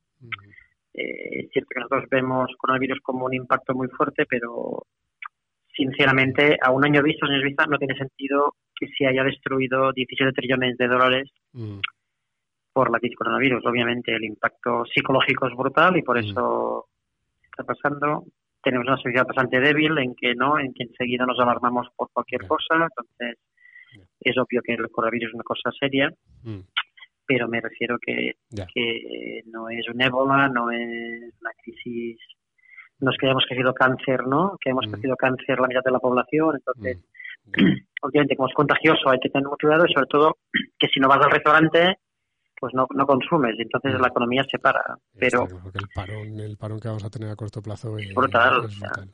Marc, del, parón de, meses y tres meses es brutal, sí. Sí, sí. De, la, de las voy a intentar, eh, tenemos el, el, lunes pasado tuvimos el tema del petróleo, ¿no? La, eh, el desplome. Luego tuvimos, habíamos tenido eh, antes la reacción tan, tan bajista del mercado a la decisión de la FED de bajar 50 puntos. Esta semana hemos tenido BCE, que, que, el mercado no le ha hecho ni caso, o no sé, a ti que ya te escuché un tuit, mejor dicho, te leí un, tuit, que ahora sí lo que, lo comentamos, y eh, luego la medida de, de Trump de, de, paralizar o prohibir la entrada de vuelos desde Europa. ¿Qué, te ha parecido más bestia de las cuatro o cinco cosas estas que acabo de comentar? Sí, aunque le sorprende a la gente, lo más bestia para mí es la rueda de prensa de Lagarde. ¿Por qué? De ayer. A ver, eh, yo creo que pasará la historia como la caída de Lagarde, es decir, el, IBEX cae un 14% en un día. Mm. Es como si España ha perdido un 14% de su economía en un día. ¿Por qué? Porque Lagarde hizo todo lo que no debía hacer en un momento de pánico, eh, porque los bancos centrales son los, los, las instituciones con más, con más influencia, con más poder del mundo. O sea, la FED tiene un poder bestial. El BCE con Draghi era la institución de Europa que respondía rápido a las cosas, a los problemas y tenía un poder inmenso. De hecho, salvó la crisis del euro de 2011-2012 solo el BCE. Los políticos europeos sabemos que se tienen que reunir, eh, uno está en desacuerdo, cinco también, nunca se ponen de acuerdo en nada, entonces el BCE lideró la, salvación del, euro en 2011-2012. Entonces, yo digo que coronavirus, lo jodido coronavirus de este bichito es que ha venido justo cuando el BCE acaba de cambiar el presidente, y hemos visto que es un desastre, Lagarde. la, la FED tiene un nuevo presidente desde hace pocos meses que no, no transmite la confianza ni mucho menos que transmitían pues los anteriores. Y totalmente presionado, además. Y muy presionado políticamente, lo cual es eso es lo peor. Hay guerra comercial entre China y Estados Unidos. Por tanto, eh, ha venido justo este bichito en un momento muy delicado y con mucha deuda, ¿no? Porque obviamente los bancos centrales han hecho algunos tipos de acero que todo el mundo tenga mucha deuda. Entonces, ¿qué hizo Lagarde ayer? Empezó a decir que no podía hacer nada, que era de los que los políticos tenían que arreglarlo, lo cual a mí tenía, yo tenía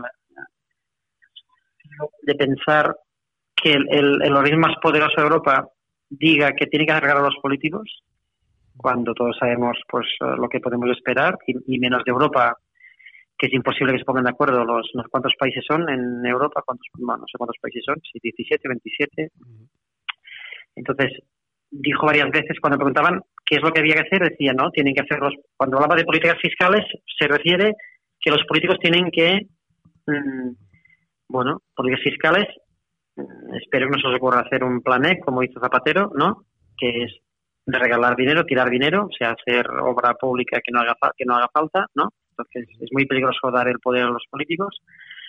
Entonces dijo que no dijo que no iba a hacer nada para cambiar los mercados.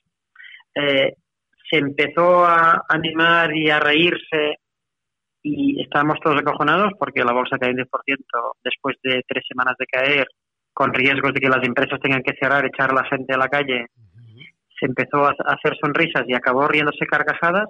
Y estaba como protagonista en un, en un serial, contenta allí de ser la presidenta del, del y se veía que es una política. De hecho, lo decía en un tuit hoy, Inglaterra cuando cambió el, el gobernador hizo una selección internacional. ¿Cuál es el mejor candidato para ser el gobernador de la institución más importante de Inglaterra, que es el Banco de Inglaterra?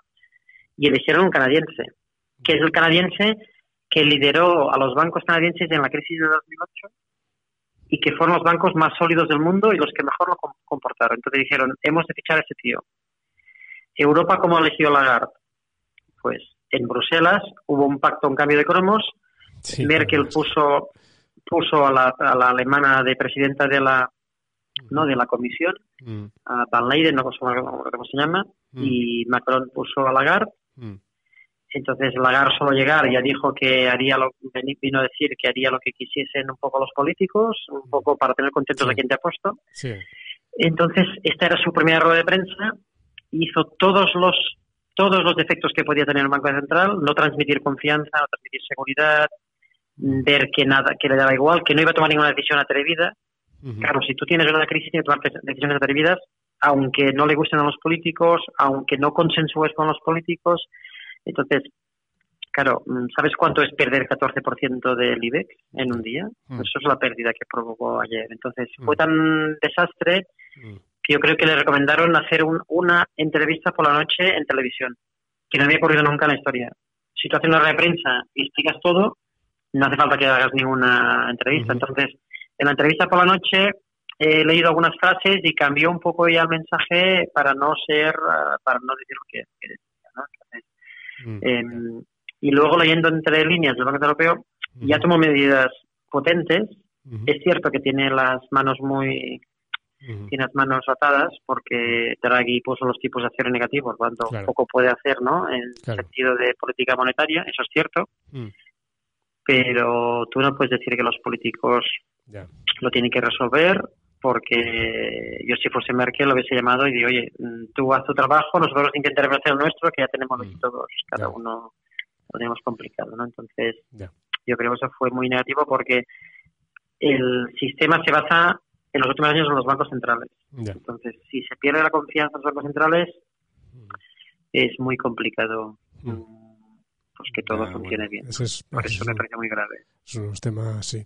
Yo te quería preguntar, no tengo mucho más tiempo, Marc, pero te quería preguntar porque eh, sí que en, un par de directos que, de los directos que hemos hecho esta semana en YouTube he tenido varias preguntas que decían, oye, pero el sector de, alimentación, agricultura y demás, eh, ese debería verse menos afectado, ¿no? Porque ahí siguen los ciclos, sigue tal y cual, pero claro, lo que pasa es que Claro, no ha sido así. y, además lo que pasa, yo lo que decía es, hombre, eh, estás teniendo ahí unos problemas con China que al final es el mayor consumidor. Eh, pero te quería trasladar a ti esta pregunta, precisamente, porque vosotros tenéis el, fondo del, eh, de agricultura. ¿Cómo muy buena pregunta ¿Cómo, ¿Cómo, lo habéis vivido y qué, perspectivas tienes? Mira, esta mañana estamos hablando todo el equipo, de hecho ayer también, porque también nos ha sorprendido muchísimo. Mm, o sea, las acciones de agricultura, mm, alimentación, han caído igual que el mercado, no han caído menos, se han caído muchísimo, inexplicable. Es decir, mm, nos cuesta entenderlo. Obviamente, cuando hay caídas con pánico, pues se vende todo, ¿no? Obviamente, siempre el mercado, cuando empieza a recuperar, es cuando discrimina más, lo que es más lógico es lo que menos. Es sorprendente porque eh, si tú te imaginas la crisis de coronavirus incluso mucho más grave de lo que imaginamos nadie. Imagínate que viniese, pues es jodido tener un restaurante o es jodido tener una compañía aérea, ¿no? O incluso una fábrica que puede tener problemas de producción, pero alimentos no, o sea, no bajar la demanda de alimentos. Da igual que te los comas en un restaurante que en casa, ¿no? Entonces, es sorprendente el nerviosismo que ha habido. Es cierto que China es un gran comprador de alimentos y eso quizá ha influido algo, pero no para mí no justifica que haya caído tanto, porque al final China está recuperándose de la crisis. Entonces, sinceramente, mm, nos ha sorprendido también a nosotros. Obviamente, eh, las caídas que ha tenido son brutales y por tanto los precios ahora son buenísimos, porque pase lo que pase en el mundo, tener ahora alimentación y agricultura, yo creo que es, es ideal y más si ha caído mucho de precio. Pero es cierto que los que estamos invertidos, porque yo y mi familia estamos obviamente gestor y tengo dinero en este fondo, pues eh, pues este año que haya caído un 20 y pico por ciento, mm, pues eh, me, ha sorprendido, ¿no? Entonces yo creo que el final del mercado siempre acaba discriminando lo lógico y no lo lógico a medio y largo plazo. En el corto, pues eh, ha habido pánico, ¿no? ha sido una semana de pánico, tres semanas de pánico. Entonces, solo me lo explico en que la gente no racionaliza y lo vende todo porque necesita liquidez y luego poco a poco se irá ajustando. Pero sí, sí, realmente mm, es la demostración de que ha habido mucho nerviosismo estas tres semanas, más de lo habitual, porque no ha discriminado nada con lógica. Y la, la, última, ya para terminar, eh, tú, la famosa pregunta que nos hacen a todos, te lo voy a hacer yo a ti también, ¿ha pasado ya lo peor o todavía nos puede quedar una buena? Eh, en cuanto a economía, ahora viene lo peor. En cuanto a psicología, psicología y miedos, falta unas semanas para llegar al clímax, porque Estados Unidos va a empezar a, subir los contagios, ya se, ya se ve. Entonces no se ha visto muy bien aún. Entonces no. Por lo tanto, falta en los países anglosajones, es decir, falta Inglaterra y Estados Unidos, que está yendo para allá. Van a tener disparos en cuanto a contagios, lo cual esto va a crear más nerviosismo en el corto a nivel sanitario en países que estaban más tranquilos. A nivel económico vamos a ver datos brutales, pero yo decía que son datos brutales de un mes o de un trimestre. Entonces, en cuanto a mercados, ya hemos visto casi todo lo malo, yo creo.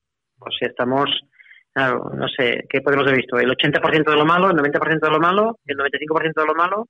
Entonces, eh, el mercado va muy rápido. Entonces, mm, ha caído tanto, o sea, perder, la economía no va a perder 17 trillones. O sea, las empresas no van a valer un 50% menos porque durante tres meses no vendas, cosa aunque no vendas nada, ¿eh?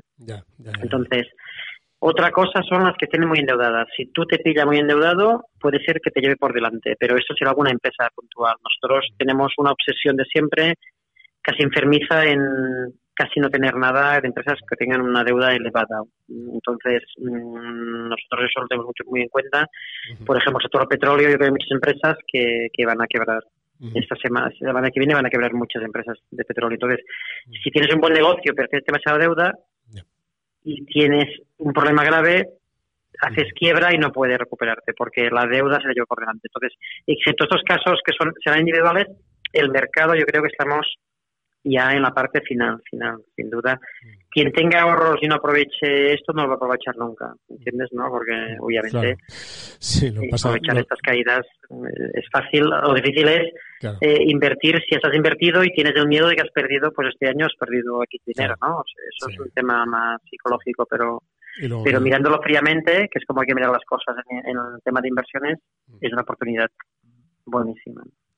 Muy bien, pues nos vamos a quedar con eso, Marc, eh, los que se atrevan, porque ahora el estado de ánimo de mucha gente cuando ve las ya, caer no, es fácil, pero el que se atreva, pues ahí está eh, esa oportunidad que, se puede ver ahora. Muchísimas gracias, Marc, por, terminar esta semana charlando con nosotros. Espero que puedas descansar, no como los del Bitcoin, eh, sino que, tú y tu equipo puedas descansar. Muchas gracias. Muchas gracias, Vicente. Cuídate mucho. Vamos ahora con Xavier Brun, que ya nos está escuchando. ¿Qué tal, Xavier? Muy bien. ¿Y vosotros? Muy bien. Eh, Xavier, bueno, la mayoría imagino que ya conocéis, pero para los que no, Xavier es responsable de renta variable europea en TREA eh, Asset Management. Eh, y además uno de los ponentes habituales en Iberian Value y de los que mejores notas, debo decir, suele recibir en sus ideas. Eh, ¿Verdad, Xavier? bueno, sí, o sea, son las que más gustan, ¿no? No, sé si son las mejores, pero pero bueno, al final uno hace lo que puede. Oye, ¿qué tal, qué tal eh, esta semana tan tranquila que hemos tenido? bueno, pues, pues la verdad que, pues histórica, ¿no? o sea, al margen de todo lo que tú puedas estar viviendo el día a día, que honestamente no es muy agradable, pero eh, estamos en una situación histórica, ¿no? Unos momentos históricos, eh, las peores, bajas, las bajas más eh, verticales de la historia, los peores días de la historia, la parte, a menos en la parte representada europea, ¿no? Pero también está probable a, a, los, a los demás índices. Así que, oye, mm, mm, tranquila, bueno. Era por llevarlo al, al, extremo de las antípodas, te diría yo. Sí, exacto. ¿Y, y, y cómo ha sido? O sea, que, que, mm, ¿cómo habéis ido viviendo en las carteras? Pues, mira, la verdad es que a mí hay una frase que siempre me gusta decir um, y es que lo importante no es el tiempo que uno haga desde la meta hasta la, salida hasta la meta, sino el entreno que haya hecho desde la meta hasta la siguiente salida. Y es sumamente importante en días como, como los que hemos vivido. Si tú tienes los deberes hechos, es decir, las compañías analizadas, las compañías que te gustaría tener analizadas, y lo único que vas a hacer es oye, hacer ciertos cambios. Y luego, obviamente, creo que aquí la experiencia es un grado, ¿no? Uh, si, si uno pues tiene suerte o, o, o, no, ¿no? Pero bueno, como mínimo la experiencia de haber vivido eh, el 2000, el, bueno, el 2000, 2001, el 2008, el 2016, el 2011, pues al final esto un, un poco te da unas unas llagas, ¿no? Unas te, te curte un te curte y te permite tomar decisiones frías para el momento que se vive, ¿no? Que, muchas veces te puede colapsar. O sea, el problema de esos momentos es que te, colapse el miedo y, solo veas la pantalla que está en rojo. No, fuera pantalla, pensar, pensar, porque es renta variable y renta variable es a largo plazo. Mm. Eh, eh, a, mí me ha pasado esto que has dicho, eh, yo no gestiono. O sea, yo, yo ayer estaba viendo digo, un 7, un 8, un 9 y me quedaba delante de la ah. pantalla paralizado. O sea, que, no, en estos momentos, aunque parece una contradicción, las has de apagar, porque tu cartera ya está hecha.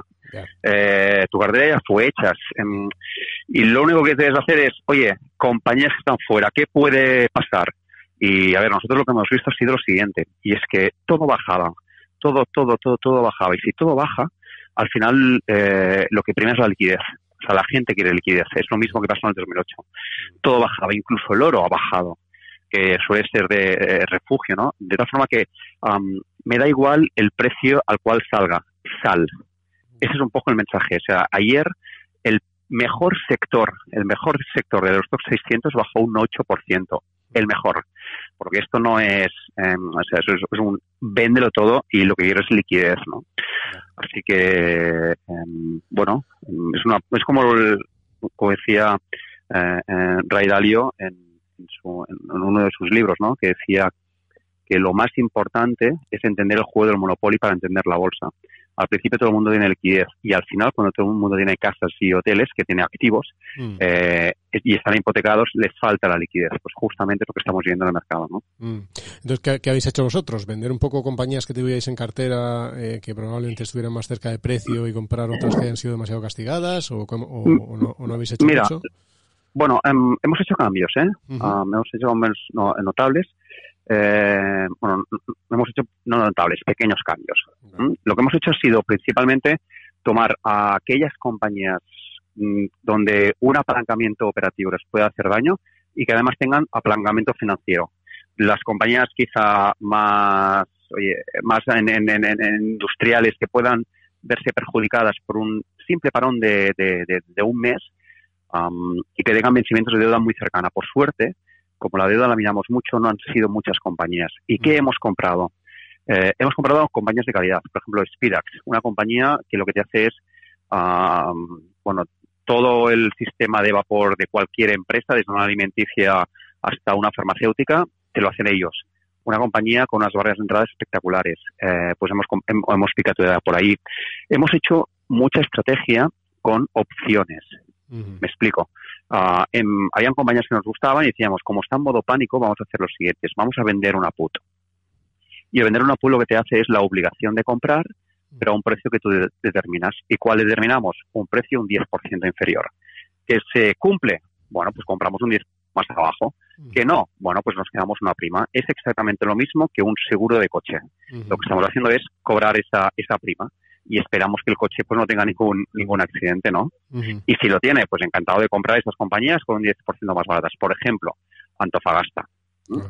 Luego, eh, ¿qué es lo que hicimos ayer? Ayer lo que hicimos fue analizar, ayer era jueves, ¿eh? analizar. Sí, hay gente que lo escucha otros días, pero estamos hablando del jueves 12.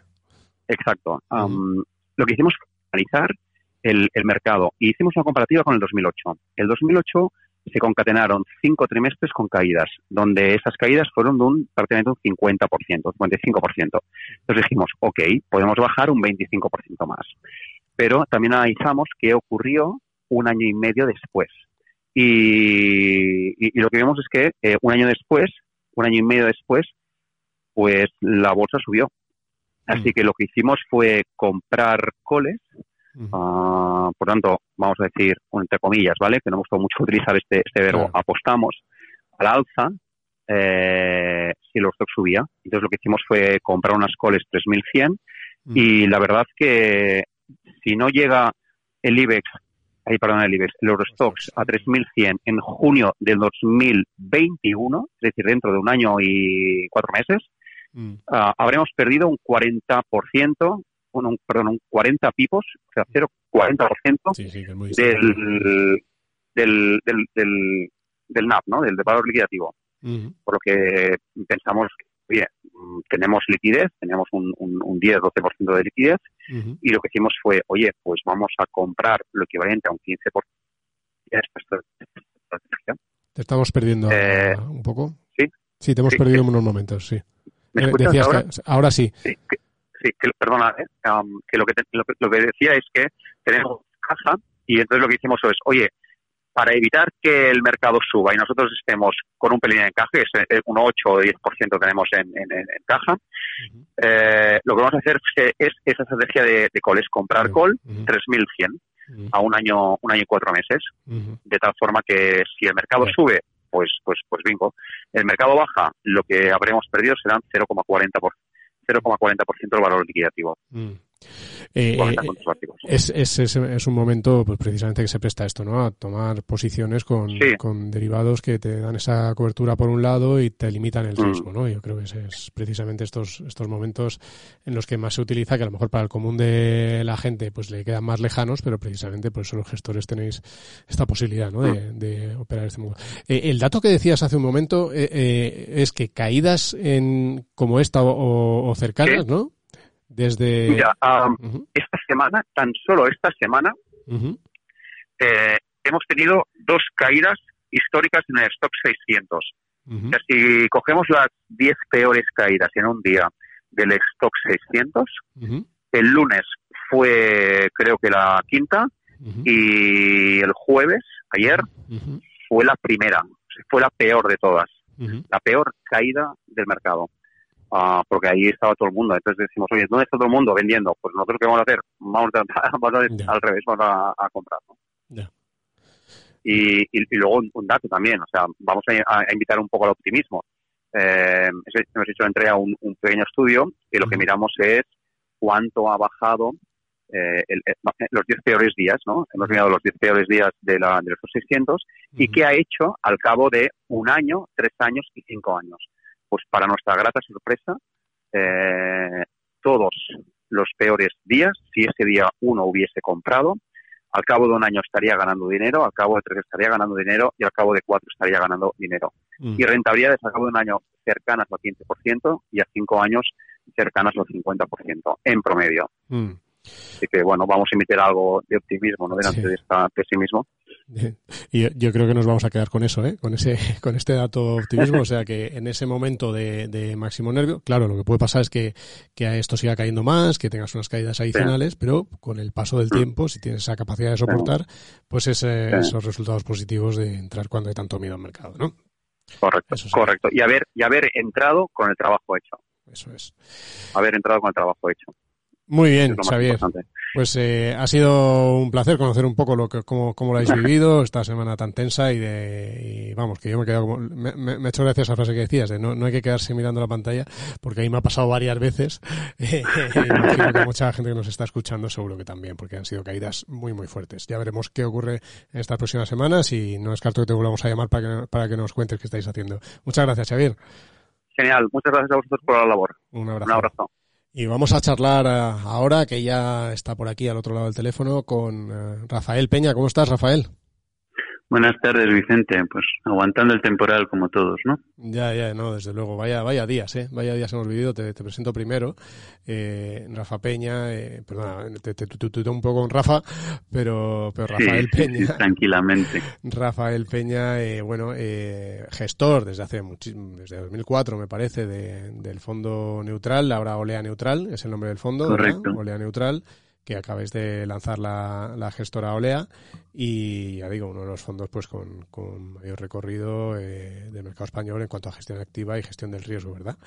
Eh, Rafael, me, me, gustaría primero tus, tus sensaciones de esta semana, ¿no? Porque yo creo que la semana ha sido destructora, por decirlo de manera suave, eh, con unas caídas que incluso aunque el mercado ya venía, ya venía mal, nadie podíamos imaginar y no sé tú cómo las has vivido. Bueno, eh, para nosotros son momentos muy complicados, ¿no? La verdad es que eh, desde el punto de vista de gestión hemos estado más activos de lo que nos suele gustar en momentos de, de crash bursátil. Como comentabas, el, el fondo entre en su año 17 y hemos tenido la, la desgracia, pero la suerte para, para aprender de, la historia de vivir el 2008, de vivir el 2011, de vivir el 2015, de vivir el 2018, que han sido momentos muy violentos en los mercados en algunos días. Mm. Pero tengo que reconocer que la velocidad y la intensidad de las bajadas, eh, junto con el motivo de las mismas, es un, es un escenario nuevo para nosotros. ¿no? De todas formas, nosotros eh, empezamos el año con, con exposiciones mm, en torno a 30%. Nuestro, te recuerdo que nuestro rango de bolsa es entre un 20 y un 60. Según el mercado iba performando y, veíamos que, que, se podía ir complicando el año, fuimos bajando. Y la última semana hemos vivido exposiciones del 25% que puntualmente han estado por debajo por el hecho del sistema de coberturas que tenemos, que cuando el mercado cae, pues sube la delta de las opciones y por tanto estás más cubierto. ¿no? Y este es un poco nuestro escenario central. Mm. Y lo que, nos, eh, lo que hemos vivido es que un escenario que considerábamos, mm, si no de cola, pero poco probable de, de, una, de una alerta sanitaria como la que estamos viviendo, no estaba recogida en precios y, y, entonces eso es lo que nos ha hecho cambiar un poco la, la perspectiva, ¿no? La caída rápida, tener puts compradas nos ha ido permitido ir reduciendo los strikes y, y capturando parte de, de, la cobertura para, para amortiguar la caída del fondo. Y ya cuando hemos visto el grueso de medidas que se están tomando, pues hemos incrementado nuevamente estas coberturas eh, en, el día de, ayer, eh, manteniendo una exposición, esta mañana tendríamos del 18, pero en el caso de que, del 18%, en el caso de que el mercado siga, siga cayendo eh, sostenidamente, alcanzaría al cero, porque ese cálculo se hace con una probabilidad de ejercicio y si esto tiene otra caída desde los niveles de ahora de, un 10%, la probabilidad de ejercicio es 1 y entonces se, se dispara el, cobertura. eso es como lo, hemos vivido. Entiendo que, nos ha convencido mucho las medidas que se han ido tomando, por lo tanto, ¿no? Bueno, mm, no voy a ser yo el que el que critique las medidas. Son es muy complicado tomar medidas. Eh, lo que lo que pasa es que creo que es un tema muy técnico. Nosotros nos tenemos que fiar de lo que nos dicen eh, los gobiernos y, mm. los expertos sanitarios mm. y creo que no no debemos entrar en, Mm. en, hacer otro tipo de valoraciones de cara a gestionar el fondo. ¿eh? No, me refería, me refería a, las, a las de los bancos centrales, sobre todo, no tanto a las sanitarias, que realmente entiendo que ahí estamos haciendo lo que podemos, pero no sé si en la de los bancos centrales, desde el punto de vista de gestión, si os ha parecido suficiente, o entiendo que no, por lo que, por me decías, para, para realmente salir a comprar. Bueno, nosotros eh, tenemos un fondo eh, que busca una preservación de capital a tres años. A día de hoy eh, la serie española está ahí, la serie luxemburguesa, que es más reciente por un tema de diferencia de liquidez, está por, con una caída en tres años de menos del 1%.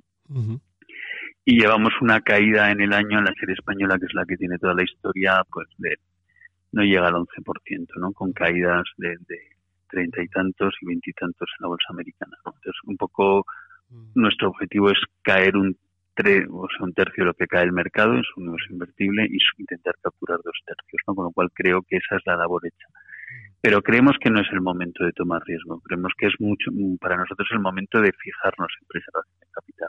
Creemos que la primera ola es la alerta sanitaria, la hemos visto, pero queda la segunda ola del tsunami, que es los efectos económicos de las medidas que hay que tomar para frenar esta alerta sanitaria. Y no tenemos suficientes elementos para mm, tener la certeza de que podemos incrementar riesgos. Pero no es porque eh, los bancos centrales no hayan hecho lo suficiente, sino porque entendemos que no tenemos suficiente información y entonces mediante las coberturas hemos trasladado esta decisión a cuatro o ocho semanas en adelante. Eh, antes has hablado de 2008, 2011, 2016, incluso eh, tenemos todavía un poco más en el recuerdo 2000. ¿A qué te recuerda más esta, esta semana? Siendo, siendo cada, cada inicio de mercado bajista distinto a los demás, pero ¿a, cuál te recuerda más? Bueno, yo creo que tiene, tiene paralelismos con, con diversos momentos, ¿no? Eh, en cuanto al comportamiento de, de un mercado roto, me recuerda mucho a 2008 y a la crisis de Lima. Eh, velocidad de caída, rebotes muy fuertes y caídas al día siguiente y tal.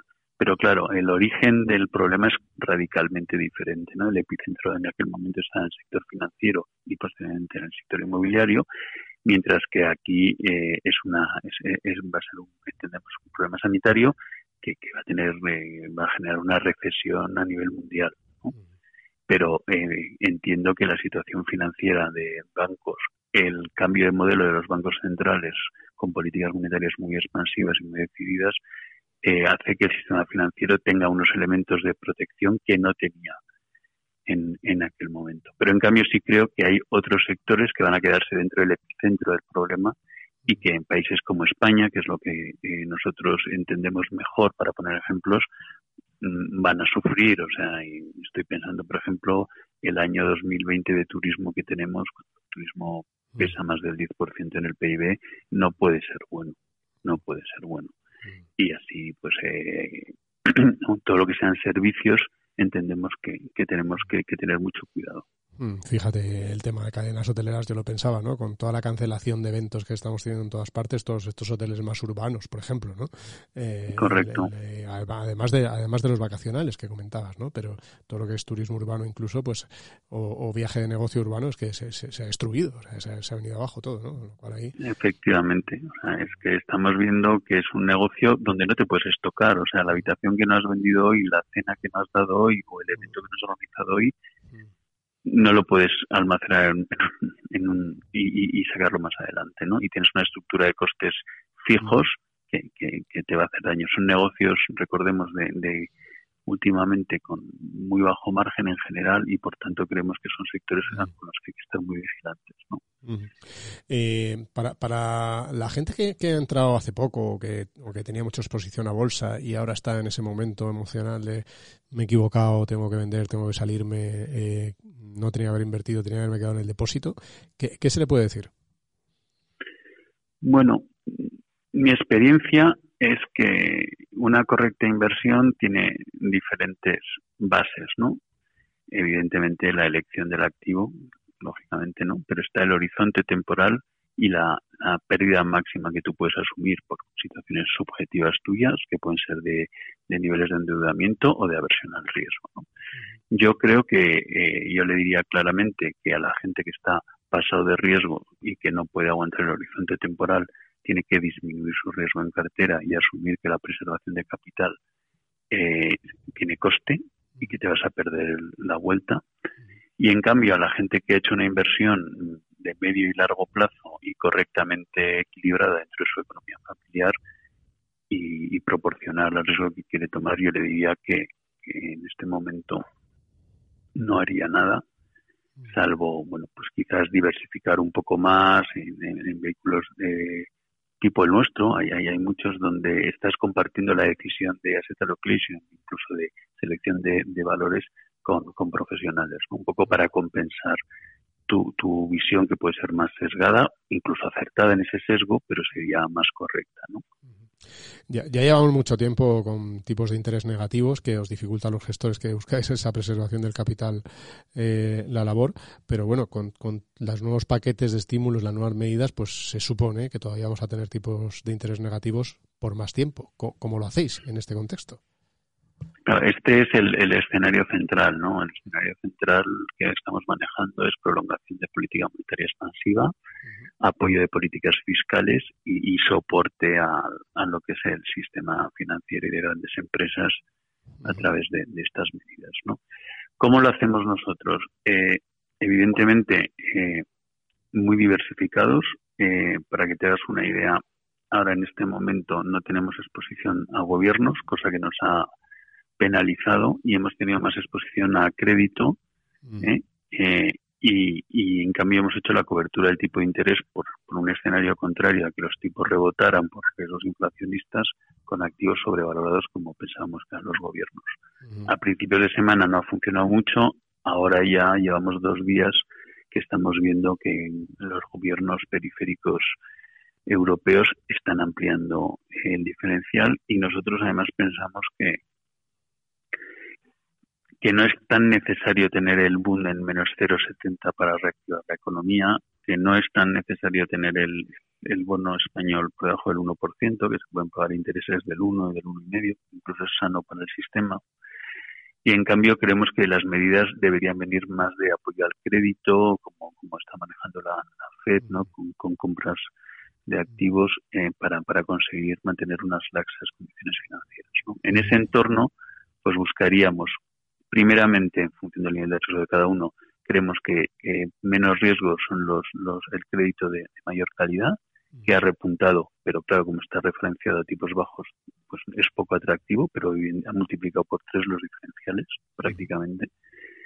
Y, y luego iríamos eh, analizando ya activos, que es lo que hacemos nosotros, más complicados. ¿no? Nosotros ahora mismo, eh, para que te hagas una, una idea, en el mundo investment grade del 42% que tenemos en, en 42,6 que tenemos en renta fija, el 30,6 lo tenemos en riesgos investment grade y solo el 12% en, en emisiones eh, no calificadas o de calificación inferior a triple B. Mm. Entendemos que es la diversificación correcta y, y, donde tienes que estar. También tenemos un poquito de renta fija emergente, aproximadamente en este momento un 9,2 más o menos. Y mm, bueno, esto tiene, lo hacemos en divisa local, tiene riesgo de divisa, pero son retornos, o sea, son riesgos retribuidos. tenemos Brasil, México, tenemos India, tenemos Rusia, tenemos Turquía. El comportamiento no ha sido bueno de todos, algunos ha sido excepcionalmente bueno, como el caso de India o como el caso de Turquía, menos afectados por el petróleo. Pero estamos hablando de, rentabilidades que, ya empezamos a hablar del 7% para arriba, ¿no? Entendemos que, eso, con ese mix de, un poco de crédito, un poco de emergente diversificado, nunca tenemos más del 2%, y con la protección de tipo de intereses, como nosotros hemos creado, bueno, una cartera que ahora nos ha funcionado y que ahora iremos ajustando, pues eso, intentando evitar riesgos que creemos que se vayan a ver más afectados en la recesión y, bueno, pues asumiendo que, quizás no podamos tener la rentabilidad por parte de la renta fija que, hemos tenido en otros, en otros momentos. Bueno, pues será interesante irlo siguiendo, ir viendo precisamente cómo va esta evolución, cómo os va yendo esta estrategia de, cobertura adicional que habéis implementado. Eh, eh, Rafa, yo te agradezco mucho este ratito de conversación que has estado con nosotros, eh, ¿verdad? Porque en estas semanas de complicadas es donde, donde bueno, más agradece la gente que, los gestores expliquéis lo que estáis haciendo, ¿no? Muchas gracias a ti, encantado de, estar con vosotros.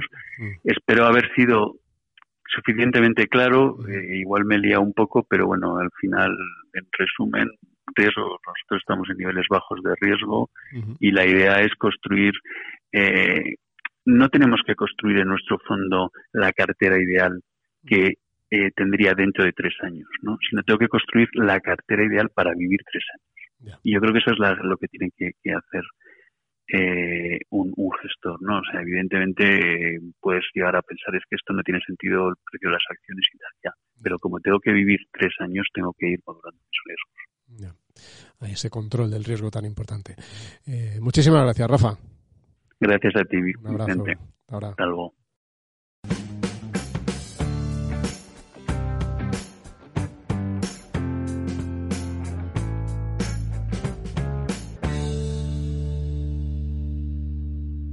Pues ya has escuchado todas estas visiones de nuestros gestores, eh, de los entrevistados, cómo están viendo ellos, cómo ves esa visión más, más confiada y más optimista ya desde, desde este momento que nos han compartido, por ejemplo, Iván Martín, por ejemplo, Xavier Brum, por ejemplo, Marc Garriga Said.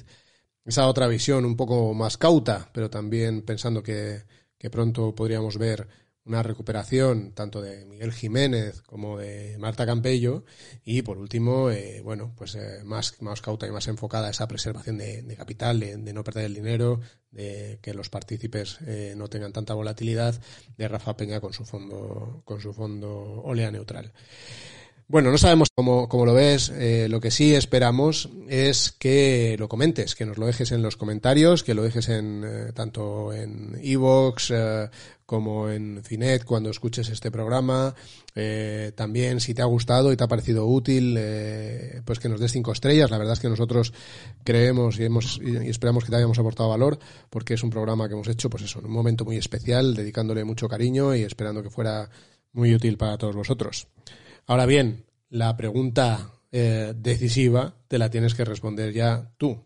Si es el momento de permanecer en el mercado, si es el momento de salir, si es el momento de comprar, eso ya es cosa tuya.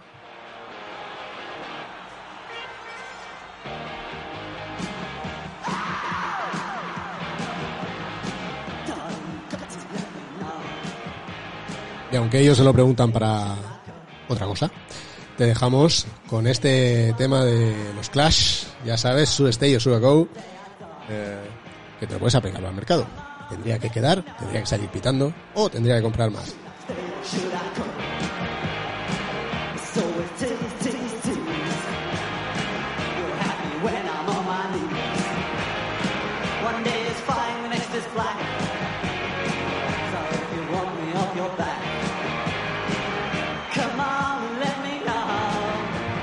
Nos vemos.